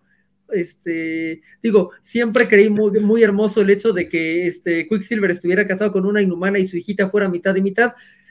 Ahora no quieren eso. Para mí eso no aplica en el canon porque yo selecciono lo que quiero de canon, pero fuera de eso no me molesta que hagan inhumanos de mutantes, pero sí que hagan a los mutantes inhumanos. O sea, no me importa que quiten inhumanos, pero lo de, Quicksilver y, Wanda nunca lo perdonaré y espero que lo deshagan en algún momento, considerando que todas las Marvel Legends salen todavía como debe ser miembros de la House of M. Yo no creo que vayan a, incluir a los mutantes este, en un futuro cercano, ¿eh? yo creo que van a tardarse de su tiempo. Pues eso les, va a dar, eso les va a dar para emplear ese, todavía eh, un par de años, muchos años más la onda del MCU, pero yo creo que ahorita no creo que la vayan a poner. A ver qué, qué origen le dan a Kamala Khan, ¿no? Porque yo sí no creo que sea un mutante. Ahí, sí, no. lamento romperte tus esperanzas. y ese, es como punto, no va a ser mutante, ya se sabe, pero pues entonces, como, como por dónde le van a meter el origen de los poderes y no es inhumana. Es que espérate, ese es parte del, ese es parte del drama. Dice Milton Muñoz, eh, Jameson está feliz porque consiguió fotos de Spider-Man. Y Mohamed eh, nos dice, bueno, Chamex, eh, como lo dije en, noticias, lo dijo realmente en los, en los, cómics de la semana, este viene Redcon porque no tanto será, dice, será mágica. Es que ese es el tema. Más que el cambio de poderes, que la verdad a mí no me, a mí no me molestaría tanto que tuviera poderes tipo armadura, es tipo armor el, eh, lo que va a tener Kamala Khan. O sea, en lugar de estirarse como Mr. Fantastic, este va a crear como eh, tipo energía. Eh, muchos, muchos estaban diciendo que era como linterna verde, pero no. Parece que más que linterna verde, que es crear este, objetos a partir de, del anillo, va a ser más como armadura, que tiene como un exoesqueleto transparente eh, o, al menos unas manotas o algo así, algo, van a jugar un poco. Según esto es por el tema de los efectos especiales. Ese, para mí, ese no es el drama, porque lo chido sería el tema del, pues, que sea Kamala Khan, o sea, que sea la, esencia del personaje. La bronca es que parece que los poderes se los van a poner como con un genio de lámpara mágica o algo así, que podría estar jugando con estereotipos raciales medio complicados. Entonces ya tenemos gente que está diciendo, güey, está sacando un personaje que ya le molesta a un sector de, los fans simplemente por no ser este, una chica blanca, que es cierto, si hay gente a la que le molesta a Kamala por eso, y vas a molestar aparte a los que sí son fans de Kamala, este, ofendiendo su lado este, étnico, o sea, así es como... Vamos a ver, Vamos a ver, porque lo estás tomando como verdadero y sigue siendo un chisme. No, no, no, no estoy, yo no estoy diciendo eso. No, eh, estoy diciendo lo, que, está viendo. Ajá, o sea, vamos a ver el chisme va muy por ahí. Que lo que he escuchado y tienen como muchas razones estos isos en donde primero ella toma la forma de Carol antes de como de aceptarse ella misma y es como de si le quitas la polimorfia, no sé si esa sea la traducción correcta en español, la estoy inventando como va, le quitas esa capacidad de aceptarse a ella misma como alguien diferente y eso es importante para el personaje. Pero puede, utilizar pupilentes, puede utilizar que este, una peluca, puede intentar cambiarse. Pero, o sea, pero es muy profundo el, me estoy utilizando un montón, me estoy forzando un montón con mi poder para no verme como yo. O sea, es lo de Mystique, tal cual, es lo, lo, que le metieron a Mystique en, en las películas de, de deja de tratar de no verte como tú, pero aquí no es que seas azul, aquí es pues no eres blanca, y eso es algo bonito de Kamala, de nuevo, Kamala tiene cosas muy bonitas en los cómics y es uno de los personajes que no entiendo cómo pueden odiar. O sea, a pinche América ¿sabes? claro que lo entiendo, no por el primer ron de, de Young Avengers, sino por el pinche ron de, de, de, de Miss América, pero pero a Kamala no lo entiendo. Como, no he leído nada de eso, no te podré decir. Yo lo, único que he leído de América Chávez es la última, eh, Made in USA, y está bien chingón. Y como bien nos dice el Chamex, este con América será lo de las dos madres doctoras y la familia Santana, que están haciendo todo este retcon, y básicamente va a ser lo que vamos a ver en el MCU cuando lleguemos al tema de América Chávez. Ahorita está todo lo de Kamala Khan, y pregunta Félix Fresas si en serio hay fans de Kamala. Eh, perdón mi, perdón mi ignorancia, eh, claro que sí hay. Este... A mí me cae mejor Kamala que Carol, o sea, en principio, a mí me cae mejor Kamala que Carol. Y, y, desde antes, o sea, para mí Carol es, ah, sí, esa morra a la que le robó los poderes Rogue, y nunca fue más que eso honestamente, o sea, fue como el personaje que no saben escribir y de pronto traen y bla, bla, bla, y no están por eso. Fue de, ah, sí, vamos a subirla de a madres en el MCU porque eh, no tenemos los derechos de las X-Men. Esa es la única verdad. Carol está ahí porque no tenía los derechos de las chingonas que son Sue Storm, Aurora Munro, Rogue o Jean Grey. No, y, un pasado bastante truculento que han tratado de arreglar. a otra. Pero, pero Kamala, por ejemplo, es, es, tan fan de cómics como, como lo podemos ser tú o yo, ¿no? O sea, es un güey que si ve a Capitán América, ¡ay, es Capitán América! ¡Steve Rogers! Sí, después de, tu escudo, güey. de hecho, en el videojuego de los Avengers que tanto odia a las personas, lo estuve jugando el, el, el, fin de semana gratis y neta hacen un gran trabajo con Kamala Khan. No sé, o sea, no, o sea, no entiendo por qué odiarían ese videojuego. Me parece un ah, punto intermedio muy agradable entre historia, gameplay sencillón. Eso sí, o sea, no es el gameplay más profundo, pero pues, me. no está tan mal. Y, Kamala como personaje está muy bien desarrollado, cómo va de fan y cómo eh, años después con la caída de los Avengers, pues se queda como en un limbo y empieza a buscarlos. Me parece muy bien logrado el personaje de Kamala en el, en el juego. Yo digo, si en un juego que la gente odió lograste desarrollar bien a Kamala, neta vas a fallar en su serie, así como de, ¿really? Es que por eso te digo, yo creo que mientras mantengan esa esencia, no tengo problema con lo de los poderes. Entiendo el punto que dices, o sea, podría ser más significativo así, pero creo que hay manera de, seguir jugando con la idea sin la necesidad de los poderes. Ahora, la verdad, no tengo idea qué tan caros puedan ser unos, los efectos especiales. Eh, por el lado de la pigmentación, me imagino, va por ahí, o sea, sí recordemos que el Mr. Fantastic de, hace 15 años estaba medio chafón los efectos, pero también esto fue hace 15 años. Pero aquel tenía eh, presupuesto de cine y esta va a ser serie de televisión y probablemente va a ser de las que no va a tener el presupuesto que tenga WandaVision, porque son personajes nuevos. Entonces es como, nuevamente yo no sé quién se encarga del presupuesto, pero se me hace medio, se me hace triste, pero no se me hace tan complicado pues que, cambie. considerando lo que logró SW en texturas de King Shark, no, no quiero creer que Disney le va a meter menos varo que la primera temporada o segunda temporada de Flash con las texturas de King Shark. Y eso es lo único que te falta, texturas. y si no estás dispuesto a hacer eso, ¿para qué vas a hacer al personaje? Let's be honest. Yo qué sé, pregúntale a ellos. O sea, eh, otra vez, no estás dispuesto a hacer al personaje por el personaje, sino porque. Ahora, puede ser que también porque estén planeando ya Mr. Fantástico y no tener dos personajes con los mismos poderes. Y eso sería ofensivo para Kamala. Un poco sí, pero así le hacen. Son parte de las decisiones corporativas medio pendejas que luego toman. Y entonces, eh, o sea, aquí va peor porque en vez de tener a una japonesa que tiene poderes de armadura, se los pasaste a la. Sí, pero, pero es más, es más, es muy poco probable que Armor aparezca en lugar de que aparezca Mr. Fantastic. Y nuevamente, son los rumores, capaz de que sí terminen siendo como linterna verde. Habrá que ver. Sí, dice Alex Alonso, eh, ya pongas el corriente con John Justice, eh, se lo Kamala y sus poderes me recuerda el cambio de poderes de, de Long Shadow y el jefe Apache de los super amigos en la serie. Sí, no, yo sí lo vi, este, eso sale en la tercera temporada. Eh, ¿Por qué no estamos hablando de Mónica Rambo, amigo Jorge? Por eso. Eh, bueno, lo único malo de Kamala acá fue su ley del 2020, sí, eso de Outlaw estuvo muy feo. Y aparte le, le tocó en pandemia, entonces quedó súper cortado toda esa trama. Eh, y pues bueno, ya, ya ni siquiera seguimos hablando de, de Hombre terminamos hablando de Kamala Khan, que honestamente si no han leído sus cómics, este, échenle un ojillo. Sobre todo la primera o serie. el juego de Avengers. Sí, puede. Wilson. No está mal. Sí. no, no, no, está malo el juego de Avengers. Ah, por ejemplo, yo siento que el juego de Avengers es una de esas cosas que odiaron en exceso solo porque. Y ok, sí, ahora, ahora lo entiendo. Hay gente que odia a Kamala, no puede ser. ¿Ella es la protagonista? Ajá. Ah, qué curioso. Ella es el POV. Como en el X-Men Legends 1 es Alison Kresmer, ella es el POV en el juego de Avengers. Sí, en los DLC ya no, pero en, la, en la main story sí. Oh, con razón. Dice Axel Alonso, el poder de estirarse a ser complicado de hacer en tele.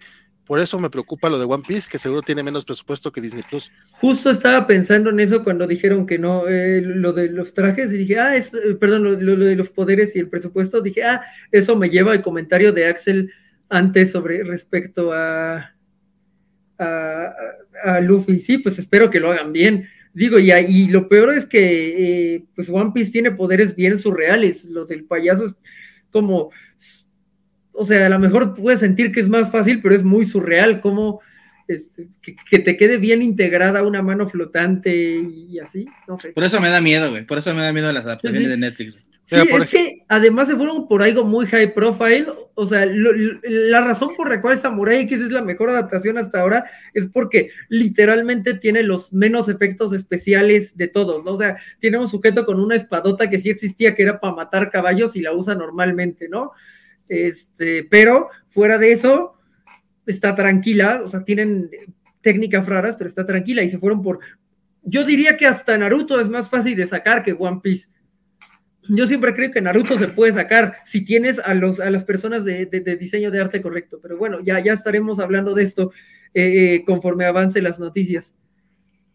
Sí, de hecho, ese tema de One Piece ya lo veremos hacia dónde va Este, porque sí, sí es muy complicado. Dice Alfredo Rocha, me cae muy bien Kamala. La, la primera vez que la vi, se puso a escribir un fanfiction de los Vengadores y se peleaba en las redes y tenía un blog todo eh, mermelada y así. Sí, Sí, no, de hecho, Sí, Kamala sí. es adorable. Aparte, dice- super fan, como si fuera fan de cómics. Sí, sí. Y dice Mohamed que eh, odiaron, odiaron el juego por los micropagos. Ah, sí, supongo que jugarlo gratis tiene sus ventajas, pero pues, eh, o sea, se podía jugar sin micropago, según yo, o sea, tampoco, pero bueno. Sí, el tema O sea, de es los como el Battlefront que lo dieron porque tenía micropagos, pero es como de, puedes acabar la campaña sin micropagos, yo acabé la campaña sin micropagos, así entiendo que no estén chidos los, los gachas, pero es como el Genshin, o sea, yo pude terminar toda la primera sección de Genshin sin pagar nada, o sea, no sé, o sea, na- nada más no tenía waifus, pero ¿para qué querías más waifus si las tienes que subir de nivel parejo? Chale, y pensar que nada más eh, en mis tiempos compraba una revista para conocer los cheats. Este, era algo que pagaba, güey, para conocer los cheats para un videojuego, güey. Y era algo que tenía que pagar, güey. Porque los cheats estaban ahí, güey. Sí, sí. Dice el Cedu Galde que con qué título recomienda introducirse a Kamala Khan. Eh, Miss Marvel de Marvel. G. Willow, Wilson, Willow G. Wilson. Willow Wilson, la primera serie de ella. Su personaje relativamente no, no tiene ni 10 años, entonces es muy fácil todavía entrarle a ella.